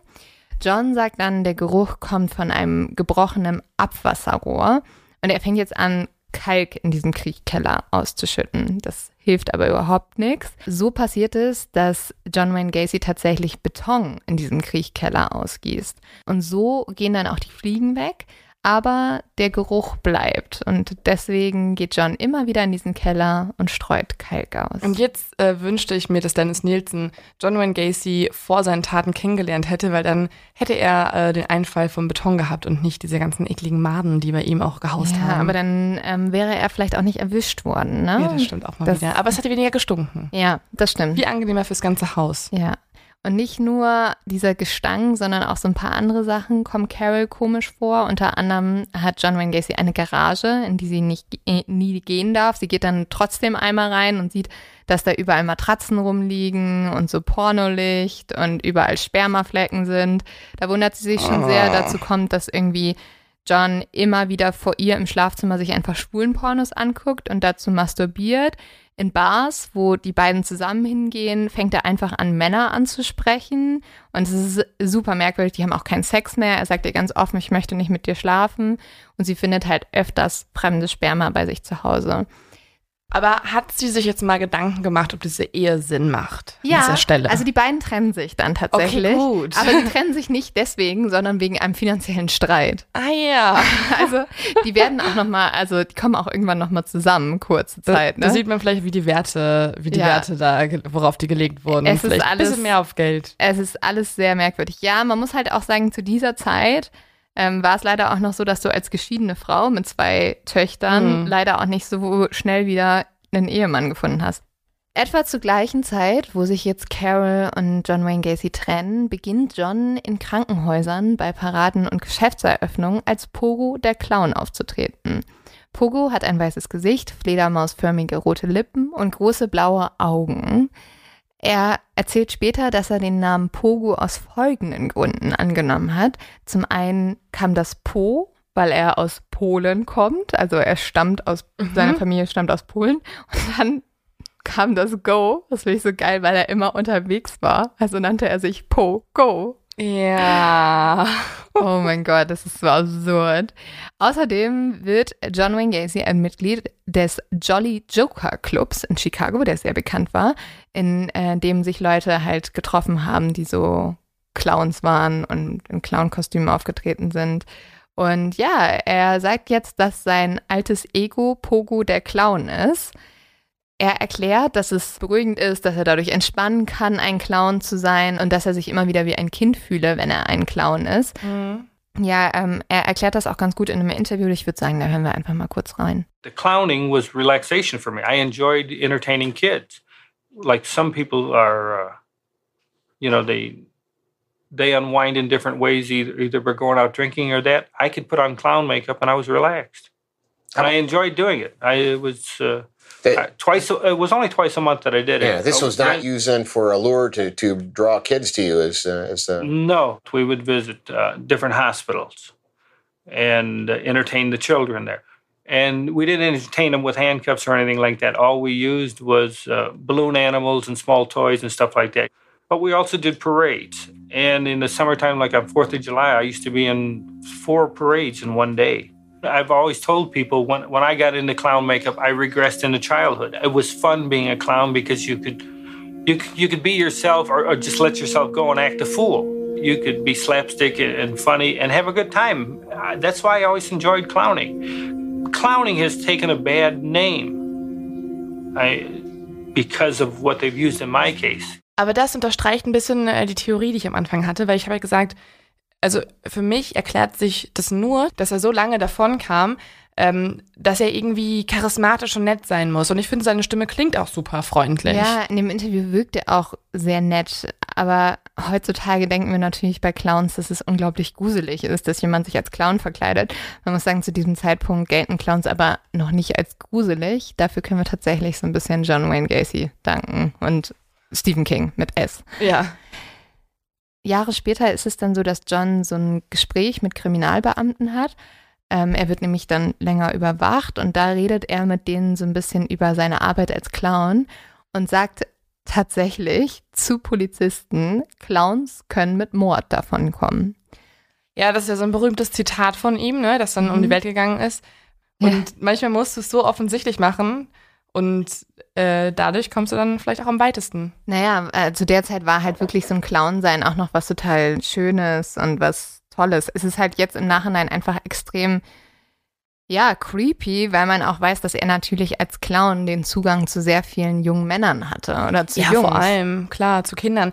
Ähm, und was ich auch ein bisschen gruselig finde, er hat ja auch nicht diese typische Clown-Schminke genutzt oder die typische Schminktechnik, sondern er hat sich immer seine Falten so verstärkt. Mhm. Also ja, wir laden, war da schon ein bisschen gruselig. Ja, wir laden euch mal ein Foto hoch, dann könnt ihr es mal sehen. Er sieht auf jeden Fall, finde ich, mega gruselig aus. Und tatsächlich ist es aber so, dass Pogo der Killer-Clown unbesiegbar scheint. In den Jahren 1972 bis 1978 vergewaltigt und ermordet John Wayne Gacy 33 junge Männer. Das Absurde ist, zu dieser Zeit gilt Gacy immer noch als guter Bürger und vor allem als fantastischer Demokrat. Er wird immer wieder für seine soziale Arbeit ausgezeichnet und es geht sogar so weit, dass er im Zuge der jährlichen Polish Constitution Day Parade welche Gacy im Jahr 1978 organisiert, die Ehre hat, mit der damaligen First Lady Rosalind Carter ein Foto zu machen. Mhm. Und dafür wird er halt auch vom Secret Service überprüft und für total toll empfunden und total vertrauenswürdig. Und dann bekommt er noch so eine Anstecknadel, was halt so eine Auszeichnung ist. ist so er verrückt. hat alles sehr, sehr klug gemacht. Ne? Er wollte, also eigentlich ist seine größte Leidenschaft halt Jungs zu ermorden mhm. und dann irgendwie in seinem äh, ähm, Schuppen mit Beton zu verstecken. Mhm. So, das ist sein Lebensinhalt, sein Lebenssinn. Und alles, was er drumherum gemacht hat, war ja eigentlich nur noch die große Vertuschung. Und die Vertuschung besteht darin, dass er sich zum Beispiel eine Frau holt, die er aber nicht liebt, mit der er nicht schlafen möchte, die er auch irgendwie scheiße behandelt und nicht erzählt, dass halt Leichen versteckt sind. Ähm, er hat dann irgendwie Kinder, mit denen er keinen Kontakt hat und so weiter. Aber er macht alles irgendwie, um dieses normale Leben aufrechtzuerhalten als Geschäftsmann und so weiter, mit diesem ganzen Clubgedöns. Und dazu gehört zum Beispiel auch ein Foto mit der First Lady zu machen. Das musst ich, du erstmal schaffen. Das ne? musst du erstmal schaffen. Und dieses Foto allein wird ihm safe ein paar Jahre Vorsprung gegeben haben ja. wieder. Also die Polizei recherchiert, sieht diesen Mann, der irgendwie mit allen Leuten Kontakt hatte, die verschwunden sind. Aber es gibt ja auch ein Foto mit der First Lady. Also das, das ist ja ein guter Demokrat. Was aber tatsächlich dann die wahre Identität von John Wayne Gacy zeigt, sind die Berichte und Erzählungen von den überlebenden Opfern. Sie erzählen, wie John bei seinen Taten vorging und es ist ehrlich gesagt einfach nur sehr, sehr grausam. John soll seine Opfer mit gut bezahlten Jobversprechen angelockt haben, zum Beispiel mit einem Angebot in seiner Firma, die er ja extra gegründet hat, oder auch mit Sex für Geld. Oft gibt er sich aber auch als angeblicher Sheriff aus, ähm, der die Jugendlichen dann festnimmt, wie auch bei diesem 19-Jährigen, von dem ich zuerst gesprochen habe. Er bietet den jungen Männern oft Alkohol an, raucht ab und zu mit ihnen Mariana und dann kommt er zu dem Punkt, dass er sagt, hey, ich würde euch gerne einen Zaubertrick zeigen. Wirklich, rennt bei so einer Aussage. Ja, und diese Zaubertricks sind alles andere als lustig und toll und schön. Er macht jetzt nämlich Folgendes. Er gibt den Jungs ein paar Handschellen. Und diese Handschellen soll der Junge ihm anlegen. Und dann zeigt er dem Jungen anschließend, wie er sich aus diesen Handschellen befreit. Damit hat er die Opfer überzeugt, dass er einen Zaubertrick kann und dass es auch vielleicht an diesen Handschellen liegt, weil du kannst dich daraus einfach wieder befreien. Und so gibt er den Jungen jetzt diese Handschellen und sagt, leg die an und wenn du dich auch daraus befreien kannst, dann kriegst du Geld von mir. Und so machen die Opfer das ganz oft, dass sie sich selbst diese Handschellen anlegen dann hält ihn aber John einfach den Schlüssel vor die Nase und sagt sowas wie, der Trick ist halt, dass du einfach den Schlüssel besitzt. Und damit sind die gefesselten Jugendlichen John dann völlig ausgeliefert. Ich werde jetzt ein bisschen näher erläutern, was John mit den Jugendlichen macht. Und da will ich euch einfach nur kurz ein kleines Herz abgeben. Es geht halt um Folter und um sexuellen Missbrauch von Jugendlichen. Manche der Jungen betäubt John mit Chloroform, er zieht sie aus oder schneidet ihnen sogar die Kleidung vom Körper wachen die Jungs wieder auf, sind sie gefesselt und sie sind oft an so einer Konstruktion gefesselt, die einem mittelalterlichen Pranger gleicht. Die Hände sind über dem Kopf gefesselt an diesem Pranger und die Füße stecken in einer beschwerten Holzkiste. Währenddessen beschimpft John seine Opfer die ganze Zeit mit Ausdrücken, welche ihm auch sein Vater früher an den Kopf geworfen hat. Hm. Also da sehen wir schon ein bisschen, dass Fruitpicker? ja, aber da sehen wir schon, dass er eigentlich teilweise mit den Jungs einfach genau das nachmacht, was sein Vater mit ihm getan hat.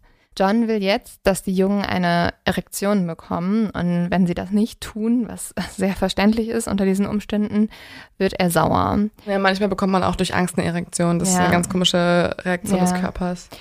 Aber wenn das nicht passiert, dann bindet er ihnen die Hoden ab, er drückt Zigaretten darauf aus und Oh. genießt den Schmerz und die Todesangst der Teenager.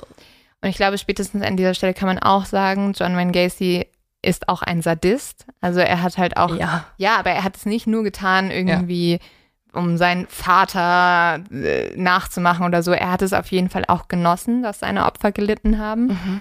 Und auch, er hat es nicht nur gemacht, um irgendwie seine homosexuellen Handlungen zu verdecken, sondern er hatte wirklich Spaß daran. Ja, es gibt ja diese Unterscheidung zwischen Produktkiller und ähm, Processkiller, also Mhm. jemand, der den Prozess mag, das Vorgehen oder halt das Produkt möchte, wie zum Beispiel Dennis Nielsen, der eher die Leiche wollte, um Ja. damit der Leiche alles zu tun, was er möchte.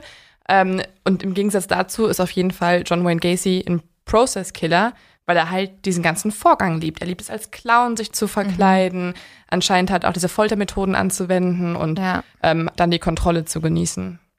Ja, er hatte auf jeden Fall irgendwie Spaß daran. Er hat zum Beispiel auch einigen Opfern Gegenstände in den After gerammt und er, er hat halt dieses Gefühl von Macht. Waren das nicht so genossen. Flaschen auch irgendwie? Ja, es waren so Pillendosen und so. Uah. Ja, es ist ganz schrecklich.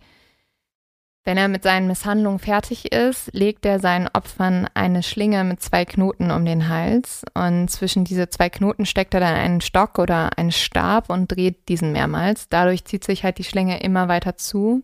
Viele seiner Opfer werden, während sich die Schlinge immer wieder mehr zuzieht, zusätzlich noch unter Wasser getaucht. Also es ist echt eine Folter, die er macht. Dadurch, ähm, dass er die Schlinge immer wieder aufzieht oder die Jungen immer wieder aus dem Wasser rausholt, verlängert er ihr Leiden. Und das macht er nur, um dann kurz danach wieder die Schlinge zuzuziehen. Und je attraktiver John die Jungen fand, desto länger mussten sie leiden. Dieses Vorgehen nennt John dann seinen Schlingentrick und erzählt diesen Schlingentrick ebenfalls zu seinen Zaubertricks. Was natürlich auch noch total makaber ist. Auch hier sagt er wieder, ich will dir einen Trick zeigen und dann kommt halt der Schlingentrick. Und sie können ja nicht mehr Nein sagen. Nein. Es passiert sogar einmal, dass er diesen Stock dreht und währenddessen klingelt das Telefon. Er lässt also den Jungen mit diesem Stock um den Hals im Raum, geht ans Telefon, führt einen ganz normalen Geschäftscall und dann geht er zurück und der Junge ist mittlerweile gestorben. Wie kannst du so, also so, so richtig so, ja, hallo, ach so, nee, wir würden äh, fünfmal die Paletten nehmen.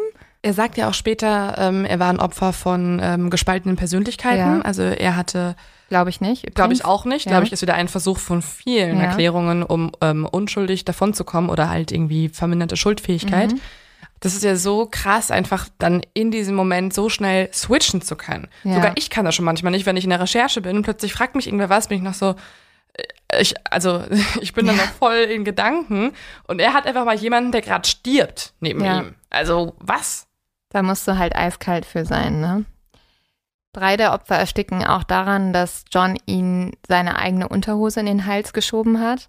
Und mit ein paar der Opfer hat John auch nach deren Tod noch gekuschelt, solange sie noch warm waren.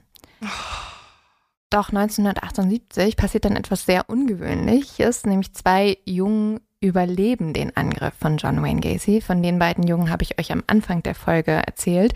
Der hat die ja auch teilweise freigelassen. Da könnte man jetzt die Theorie aufstellen, dass es vielleicht ehrlich gesagt nicht daran lag, dass John Wayne Gacy auf einmal gutwillig geworden ist, sondern eher sein Kriegkeller war voll und er musste schon fünf jungen Leichen in den, in den Fluss sch schmeißen. Vielleicht hatte er einfach ehrlich gesagt keinen Platz mehr, wo er die Leichen hintun konnte. Deswegen er hat er diese ja. zwei Jungen halt am Leben gelassen. Die Taten kommen erstmal ungestraft davon bis zum 11. Dezember 1978. Da verschwindet nämlich Robert Peast. Und das Ding ist, ähm, John Wayne hat es sonst schon sehr klug gemacht. Er hat vor allem auch viele seiner Mitarbeiter ermordet, viele Jungen die nicht so eine Familie hatten, die sich um die gesorgt hat, die diese Jungen vermisst haben. Also er hat ganz bewusst halt Leute genommen, wo man wusste, nach mhm. denen sucht man nicht. Das ist aber bei Robert was anderes. Ähm, seine Familie sucht extrem nach ihnen, macht sehr viel Druck bei der Polizei und bei der Polizei richtet sich jetzt die Aufmerksamkeit auf John Wayne Gacy, weil John wurde zuletzt mit dem Jungen gesehen. Und jetzt sehen sie auch auf einmal seine ganzen Vorbestrafungen und andere Verbindungen. Und so holt sich die Polizei endlich einen Durchsuchungsbefehl für Gacys Haus. Sie gehen jetzt durch dieses Haus, durch den Kriechkeller. Sie merken auch diesen komischen Geruch, aber sie denken, das ist eine defekte Abwasserleitung, was John Wayne Gacy ihnen erzählt. Mhm. Und sie werden erst später merken, wozu dieser Geruch gehört. Ähm, außerdem nehmen sie einen Ring mit, und dieser Ring kann später auch einem Teenager zugeordnet werden. Es dauert aber, bis sie einen Durchsuchungsbefehl Nummer zwei bekommen. Den bekommen sie erst, als sie in einem Leichenhaus sind. Und auf einmal ist die Polizei so, ah, diesen Geruch hier, den kennen wir doch oh irgendwo nein. her. Der war doch bei, bei diesem John. Oh. Und da denken sie sich, ah ja, vielleicht sollten wir uns das Haus doch nochmal genauer angucken. Ach du heilige Scheiße. Ja, also als dieser Durchsuchungsbefehl Nummer zwei kommt, macht John Wayne Gacy wieder so einen geilen Move. Er will nämlich wieder einen Lügendetektor-Test machen. Macht er auch, fällt wieder durch. Oh mein also Gott. es ist das gleiche Spielchen wie immer. Also gibt es doch diese zweite Hausdurchsuchung, bei welcher die Polizei erneut den Kriechkeller untersucht. Und diesmal finden sie menschliche Knochen. Mehrere Leichen liegen hier dicht an dicht, teilweise sogar übereinander. Einige Skelette tragen auch noch Johns Merkenzeichen, also diese Schlinge um den Hals. Mm. Ich verstehe ein bisschen, warum er jedes Mal einen Lügendetektor-Test machen möchte. Ja. Sein ganzes Leben ist eine Lüge, ne? Mhm. Alles, was er macht. Er versucht ja. irgendwie der perfekte Mann zu sein, ist es halt überhaupt nicht. Er weiß ja selber, er ist es nicht. Er muss ja immer was verheimlichen. Und wenn er so lange davonkommt, dann würde ich auch denken, ich bin unbesiegbar. Aber dann, es, dann kann ja. ich ja wohl so einen dämlichen Lügendetektor-Test bestehen. Aber es ist so geil, weil es ist so narzisstisch. Also er mhm. denkt halt immer so, er ist so unbesiegbar. Ist er ja auch bis dahin tatsächlich. Ja, aber ne? er hat halt auch schon, er ist schon zweimal durch einen Lügendetektor-Test durchgefallen und jetzt ja, sagt er schon aber wieder, er kommt immer wieder raus. Ja, zwischen Durchsuchungsbefehl Nummer 1 und Durchsuchungsbefehl Nummer 2 wird John Wayne Gacy unglaublich überheblich. Er wird nämlich die ganze Zeit von der Polizei überwacht, ne? Weil die wissen mhm. ja schon, irgendwas ist mit dem bisschen komisch. Mhm. Und John merkt das und deswegen fängt er einfach an, mit der Polizei immer rumzuhängen. Also er lädt sie zum Essen ein, er lädt sie zum Frühstück ein und auch. Sag doch, er ist ein netter Typ. Ja, aber das wird ihm auch zum Verhängnis, weil zum Beispiel geht einmal ein Polizist bei ihm auf Toilette, betätigt dann die Klospülung und es riecht so verwesen, oh. dass dieser Polizist sich auch denkt, ah ja, genau wie im Leichenschauhaus. Oh. Und das ist dann nochmal mehr ein Grund, warum er auf fliegt. Haben also, die denn das Angebot angenommen? Also haben die alle zum ja, Beispiel zusammen Kentucky Fried Chicken und so ein bisschen gesnackt? Ja, alles? die haben tatsächlich bei ihm gefrühstückt und so. Finde ich ein bisschen weird auch. Ja, riecht ein bisschen komisch, ja. aber sieht lecker aus. Mhm. John Wayne Gacy wird dann am 21. Dezember 1978 festgenommen. Zu diesem Zeitpunkt ist er 36 Jahre alt. Und als John wegen der Morde verhaftet wird, sagt seine Mutter nur zur Polizei, wenn ihr Mann gewusst hätte, dass sein Sohn Sex mit Männern gehabt hätte, oh. hätte er ihn umgebracht. Aber es ist auch so geil. Also ihr Sohn wird festgenommen wegen 30, mindestens 30 ermordeten Männern. Ja, also der Mord ist schon nicht so cool gewesen, aber dass es Männer waren. Ja, dazu, also sie hat sich fuck? nur darüber ausgelassen, dass ihr Sohn ja Sex mit Männern gehabt hätte. Ja, das zeigt halt, wie extrem die Homophobie in dieser Familie vorhanden ja. war. Und als John verhaftet wird, macht er folgendes, zur großen Freude der Polizei. Die ganze Nacht, wo er verhört wird, packt er komplett aus. Er erzählt der Polizei alles. Sein Anwalt kriegt einen halben Herzinfarkt.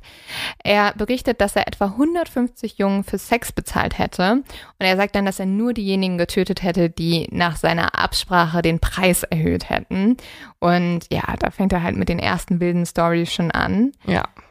Am 22.12.1978 gesteht John Wayne Gacy dann, dass er 25 bis 30 Morde begangen hat. Ja, man hört richtig, er weiß nicht mal mehr genau, wie viele Leichen er am Ende im Keller hatte. Ich vermute sogar noch mehr. Und ja. dann auch noch die ganzen Vergewaltigungen, die dazukommen, ne? Oder die gescheiterten Mordversuche. Ja, er wird dann am Ende der Polizei helfen, die Leichen zu finden. Das ist ganz absurd. Die gehen dann durch dieses Haus und er markiert mit so gelber Farbe, wo die Leichen liegen. Und da fangen sie halt dann an zu suchen.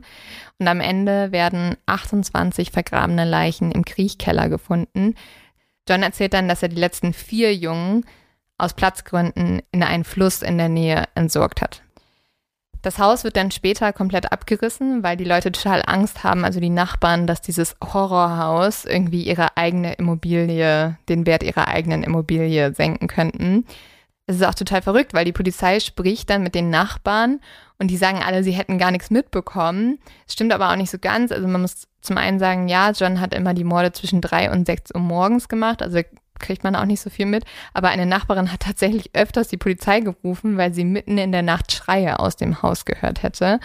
Und die Polizei hat dann an Gacys Tür geklopft und John sagte dann, alles ist in Ordnung und dann ist die Polizei gegangen. Was ja. auch so absurd ist, John Wayne Gacy hat richtig viele Partys in diesem Haus gefeiert. Der Prozess gegen John beginnt dann am 6. Februar 1980. Von den 33 Jungen, die Gacy ermordet haben soll, können nur 24 identifiziert werden. Die neun nicht identifizierten Jungen werden auf verschiedenen Friedhöfen unter Grabsteinen mit der Aufschrift We Are Remembered begraben. Jetzt gibt es natürlich die große Frage, wie verteidigt man einen Mann, der mindestens 33 Menschen ermordet hat? Und auch gestanden hat, ja. offensichtlich, ja. Und Leo, du hast ja schon erzählt, äh, John Wayne Gacys Anwalt war auch eine Nummer für sich. Äh, der hat nämlich alles gegeben. Der hat vor allem versucht, John Wayne Gacy für verrückt zu erklären. Ähm, er setzt dabei alles auf die Karte, dass John Wayne Gacy zwei Persönlichkeiten haben soll. Das passt auch ganz gut, weil John hat selber der Polizei gesagt, dass nicht er die Morde begangen hätte, sondern eine andere Persönlichkeit. Er nennt seine zweite böse Persönlichkeit Mad Jack. Aber es ist auch voll absurd, weil diese Persönlichkeit basierte auf einem Polizisten, der ihn verhört hat und dieser Polizist hatte auch Schwule gehasst und war so genau das, was sein Vater geliebt hat. Also hat er einfach sein zweites Ego, das er sich ausgedacht hat, nach so einem Polizisten benannt, der irgendwie das war, was sein Vater haben wollte. Aber er mag es auf jeden Fall gerne, irgendwelche Persönlichkeiten zu erschaffen. Pogo, ja. Jack. Vielleicht hat er wirklich eine Persönlichkeitsstörung. Außerdem denke ich mir, Leute, die 30 Männer ermorden, ne? Mindestens. Natürlich sind die nicht ganz bei Verstand. Also natürlich haben ja. die irgendeine psychologische ja. Störung. Aber die Frage ist ja, war er zurechnungsfähig oder nicht? Mhm. Und vor Gericht macht er dann auch noch so einen richtig schlechten Joke und sagt halt, ja, nee, ich habe die Verbrechen gar nicht begangen. Er schiebt es so auf seine Angestellten, sagt irgendwie, die hatten Schlüssel zu seinem Haus, haben gemordet und dann haben sie halt die Leichen bei ihm versteckt und deswegen sagt er, sein einziges Verbrechen war, dass er einen Friedhof ohne Lizenz betrieben hätte. Also keine Ahnung. Und die Geschworenen ja. sind dann genauso wie wir, die glauben ihm kein Wort und sie sind nach zwei Stunden Beratungszeit sich sehr einig. Sie halten John Wayne Gacy für geistig gesund und sprechen ihn in allen Fällen schuldig. Als Hinweis dafür, dass Gacy als geistig gesund einzuordnen ist, werten sie auch die Tatsache, dass er ja der Polizei noch alles erzählen konnte. Er konnte genau beschreiben, wo jedes einzelne Opfer gelegen hat. Das konnte er ähm, im Haus nachzeichnen. Ja, aber ist er dann geistig gesund? Ja, also er ist halt. Also, er zeigt, wo er Leichen ja, versteckt. aber er ist zurechnungsfähig. Ja. Er hat die halt im vollen Bewusstsein begangen. Er hat außerdem einen IQ von 115, was ein bisschen überdurchschnittlich ist. Also er ist jetzt auch nicht doof und wusste nicht, was er getan hat. Mhm. Als das Urteil dann für John verkündet wird, ist sowohl die Öffentlichkeit wie auch die Angehörigen der Opfer sehr zufrieden. Nämlich John Wayne Gacy erhält die bis dahin höchste Strafe, die über einen Mörder je verhängt wurde. Er wird 21 Mal lebenslänglich verurteilt und bekommt 12 Mal die Todesstrafe. Ähm, ja, und damit ist er übrigens auch ins Guinness Buch der Rekorde eingegangen. Ah, okay. Bisschen da weird. auch wird wahrscheinlich ein bisschen Stolz vorhanden sein bei ihm. Ja, aber ich verstehe auch nicht, warum man mit sowas ins Guinness Buch der Rekorde alles ist im Guinness Buch der Rekorde. Ich habe letztens den ältesten Hund Münchens getroffen und ja, die waren sehr stolz darauf, dass sie es fast reingeschafft okay, hätten. Okay, aber also das finde ich besser als irgendein Typ, der irgendwie, mm. also der muss halt, das ist ja nichts Cooles oder so. Als erstes Hinrichtungsdatum wird dann der 2. Juni 1980 festgelegt. Das wird aber immer wieder aufgeschoben. Wir kennen es ja schon von Bobby Joe Long. Ähm, tatsächlich sitzt John Wayne Gacy 14 Jahre lang in der Todeszelle. Ich verstehe das nicht. Warum wird es ja. immer so lange aufgeschoben? Das ist ja auch voll teuer. Ja, total. Sie müssen da immer wieder Essen zahlen jeden Tag. Und was Gacy auch noch tut, er nutzt diese Zeit sehr. Und das finde ich irgendwie auch richtig makaber. Heute ist es ja zum Beispiel verboten, dass du keinen Profit mehr mit deinen Verbrechen mhm. machen kannst. Das war damals noch nicht so. Und so wird John Wayne Gacy zum Künstler. Er fängt an, mehrere Bilder von Clowns, von Totenschädeln Nein. und Disney-Figuren zu malen. Nein. Ja, und äh, viele seiner Gemälde zeigen ihn selber als Pogo den Clown. Und diese Bilder verkauft er tatsächlich auch. Und 2017 versteigert sogar ein Auktionshaus in Großbritannien eine Reihe von Gacys Kunstwerken. Nein. Und ein Kunstwerk wird für 4000 Dollar verkauft. Okay, ich hätte sogar noch mehr Geld erwartet irgendwie. Ja, also aus tatsächlich haben auch- komischen Grund. Also es wurden auch Kunstwerke für viel weniger Geld verkauft. Und es haben viele Leute auch gekauft und dann die Kunstwerke zerstört, damit Ja. halt kein Profit mehr damit gemacht werden kann. Und das Geld ist dann hoffentlich nicht zu ihm gegangen, Doch, sondern das Geld ging nämlich an ihn. Das ist halt das Absurde. Also wenn es wenigstens irgendwie an die Opferfamilie gegangen wäre. aber auch das wäre super schräg, ne? John Wayne Gacy malt Ja. Bilder, Leute kaufen sie und das Geld spendet er an die Opferfamilien. Ja, aber noch schräger ist halt, dass er selber das Geld bekommt. Ja. Ne? Tatsächlich schreibt John Wayne Gacy auch noch ein Buch. Und zwar heißt dieses Buch, oh, also sorry, ich musste kurz, es ist so absurd. Dieses Buch heißt A Question of Doubt. Und ähm, er Er ist behauptet, unschuldig. Genau, in diesem Buch behauptet er nur, dass er unschuldig ist. Das behauptet er Mhm. übrigens auch noch, bis er die Todesstrafe erhält. Mhm. Und ich möchte seinen ganzen wirren Ich bin unschuldig Theorien hier auch gar keinen Raum geben. Deswegen werde ich die hier nicht erläutern. Aber begründet er, also erläuter mal ganz kurz eine Sache. Begründet er das, indem er sagt, er hat die gar nicht begangen? Das Ja, waren seine ja. Angestellten oder whatever? Genau. Oder sagt er, ich habe die begangen, aber bin nicht schuldfähig, weil ich bin psychisch krank? Also, Also welche Erklärung? Er hat alle Erklärungen einmal durchgefahren, auch diese Unfallerklärung und so, aber in Question of Doubt sagt er tatsächlich, dass seine Angestellten die Leute ermordet hätten, Ja, nicht er okay. selber. Aber ja, ähm, also so Zusammenfassung wirklich, er sagt einfach nur, ich bin total nett, glaubt mir. Kleiner Fun Fact, John Wayne Gacy lehnt übrigens auch die meisten Interviewanfragen ab. Er hat sogar eine persönliche Interviewanfrage von Oprah Winfrey bekommen. Sie hat ihm einen Brief ins Gefängnis geschrieben, aber selbst das wollte er nicht machen. Es gibt einen Journalisten, der nicht? hat, weiß ich, also weil er immer gesagt hat, die Journalisten sehen ihn nur als Monster und er möchte jemanden, der ihn nicht als Monster sieht. Und es gibt dann einen Journalisten, dem gibt er tatsächlich ein Interview und dieser Journalist sagt später, dass der unglaublich, also dass John Wayne Gacy unglaublich hochmütig war, dass er sich für klüger als jeder andere gehalten hat und ja, dass es halt eigentlich ein Schauspieler war, der eine Rolle kreiert hat und so diese Rolle immer sorgfältig poliert hat, indem er immer den tollen Mann gespielt hat, dass er am Ende sogar diese Rolle selber geglaubt hat, weißt du? Hm, also einfach notorischer Lügner, der ja. Ähm, ja, der in seinen eigenen Lügen, in seinen eigenen Lügen verfallen ist. Ja, und obwohl Gacy nicht mit Journalisten spricht, schreibt er mit den verschiedensten Leuten Briefe. Er beantwortet über 27.000 Stück und telefoniert auch immer wieder mit einer Reihe von Menschen und erhält mehr Besuch als jeder andere Insasse im Gefängnis. Fragt man sich natürlich, wer sind das? Also diese Leute sind Jurastudenten, es sind Gegner der Todesstrafe, es sind einige Leute, die aus sexuellen Gründen an Gacy interessiert sind. Und- Oder Clowns sehr mögen. Ja, und es sind auch Leute, die an seine Unschuld tatsächlich glauben und für ihn irgendwie kämpfen. Ähm, später erfährt man, dass John selbst im Gefängnis dann auch noch junge Menschen belästigt hat. Und zwar auch ähm, zum Beispiel einen Jurastudenten, der zu ihm gekommen ist, um so ein Interview mit ihm zu führen. Und den hat er dann auch noch Das ist belästigt. wirklich selten dämlich. Da kommt schon jemand vorbei und will vielleicht sogar deine Unschuld beweisen oder ähm, hinterfragt Mhm. die Schuld. Und den belästigst du dann. Also ja, vielleicht nicht genau den. aber vielleicht wusste er auch, dass er schuldig ist.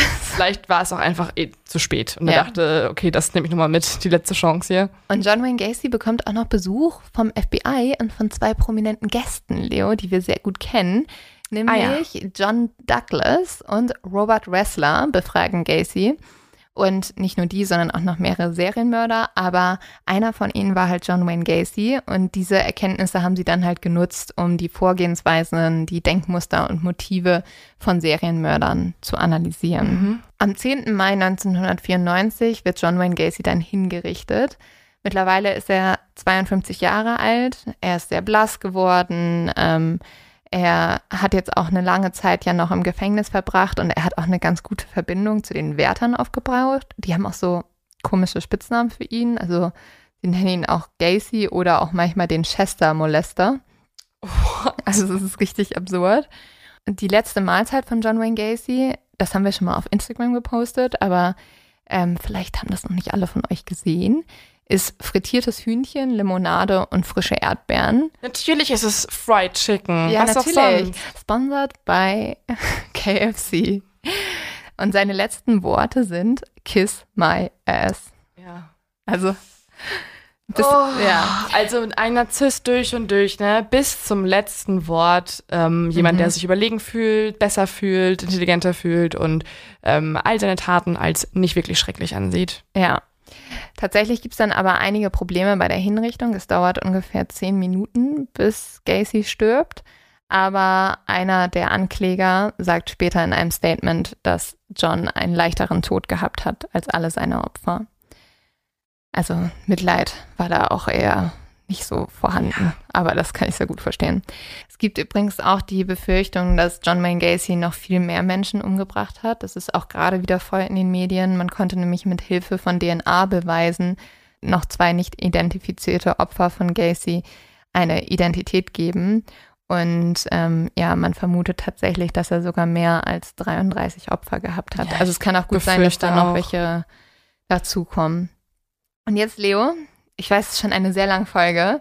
Ich will noch drei, also ich habe noch drei Fakten, Mhm. auf die bin ich in der Recherche gestoßen. Die haben mich nicht mehr losgelassen. Und die sind eigentlich too shocking to be true. Okay, da muss ich kurz meinen Sekt Okay, auffüllen. ja, da, da, da will ich gerne noch am Schluss einmal drüber reden. Zum einen, Fakt Nummer eins. Ja.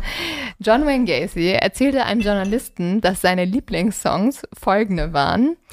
Okay. Halte ich fest. Send in the Clowns Oh. Und Amazing Grace. Okay, ich dachte noch Psycho Killer. Oh Lord, can you see? Oh mein Gott. Also das ist die amerikanische äh, Nationalhymne, ne? Zweitens, was auch richtig verrückt ist, ist, es wird gemunkelt, dass einige von Gacys Mitarbeitern ihm bei seinen Taten halfen. Also er hat es ja später auch behauptet, aber es ist tatsächlich eine Überlegung, dass die ihm geholfen haben. Es gab auch einen Jungen, der hat tatsächlich zugegeben, dass er Gräber ausgehoben hat, der wusste aber nichts von den Taten. Und was richtig gruselig ist, einer von Gacys ehemaligen Angestellten gründete später die Chicago Ripper Crew und beging auch mehrere Taten. Ja. Da möchte ich auch nochmal eine Folge zu machen, weil die Chicago Ripper Crew ist mega freaky. Und es ist so absurd, dass der Anführer einer der Angestellten von John Wayne Gacy war. Ich glaube fast, dass er selber ein Opfer wurde und dann halt. Ähm, der hat ja dann auch sehr viele Prostituierte umgebracht und halt so satanistische Morde begangen, ne? Ja, aber John Wayne Gacy sagt auch, er wurde von irgendeinem schrägen Onkel vergewaltigt, ne, als Kind. Ja. Also es ist ja oft auch einfach dieser ähm, Zirkel, dieser Kreislauf der Vergewaltigung und dann Macht und, und so weiter und so fort. Also da kommt noch eine Folge zu. Und der dritte Fakt ähm, ist, dass John Wayne Gacy bis zu seinem Ende sich sicher war, er wird nicht sterben. Er war sogar so überheblich, dass er irgendwie dachte, sein, äh, seine Hinrichtung wird Mhm. nicht stattfinden, dass als ihn sein Anwalt 45 Minuten vor der Hinrichtung anrief, Casey einfach nur geantwortet hat, Can't this wait? I'm busy. Also kann das nicht warten, ich habe ich hab gerade zu tun. Melden Sie sich wann anders. Oh, oder damit zu tun, äh, getötet zu werden? Ich Ja. weiß nicht. Oder sein, sein letztes ähm, Mahl zu essen. Ähm, ja, es ist ein, es ist ein kranker Fall.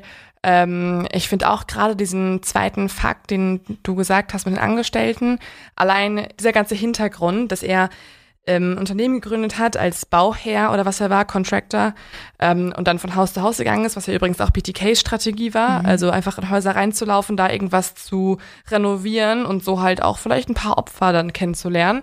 Ähm, all das war ja auch von ihm eine riesengroße Masche. Also sein ganzes Leben besteht darin, zu manipulieren und sich so alles irgendwie ja, so Mittel zum Zweck mäßig hinzulegen und dann halt die jungen Typen anzustellen, die müssen irgendwie schuften auf der Baustelle und dann können sie von ihm halt noch vergewaltigt werden und so.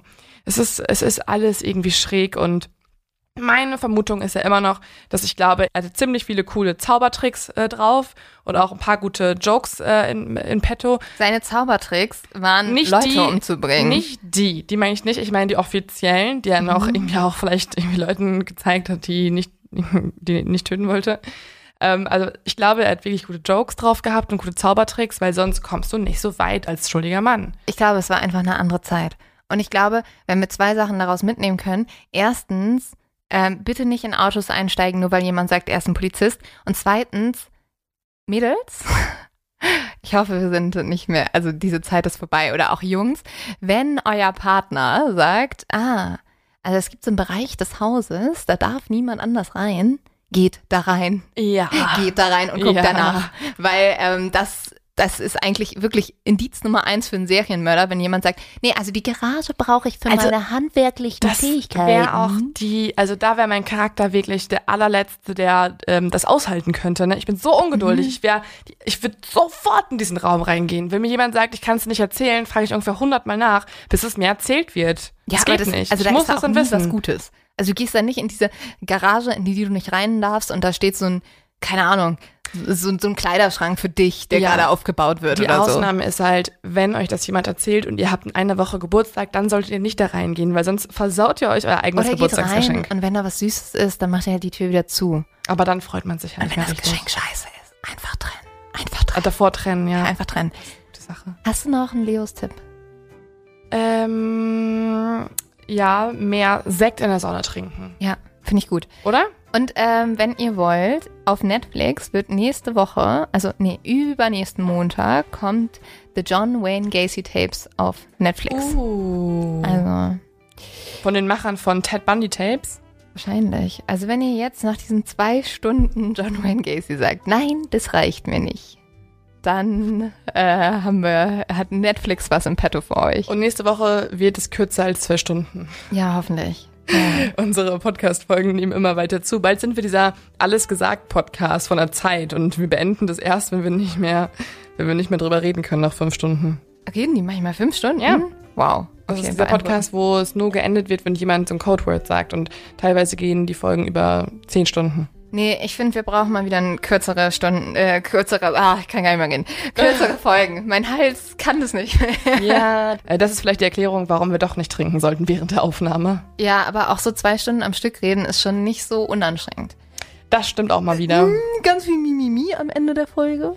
Also, habt eine wunderschöne Woche, genießt die Sonne, falls sie vorhanden ist, ansonsten den Schnee und abonniert diesen Podcast auf Instagram, Facebook oder auch bei Spotify.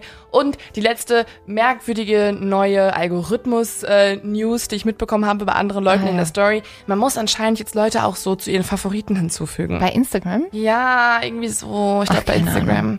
Das ist wichtig Macht einfach so alles für ja. unseren Job, dass wir das nochmal sagen für euch. Also, Ja, für, für euch ist wichtig, für okay. uns auch. Macht einfach so alles, was geht.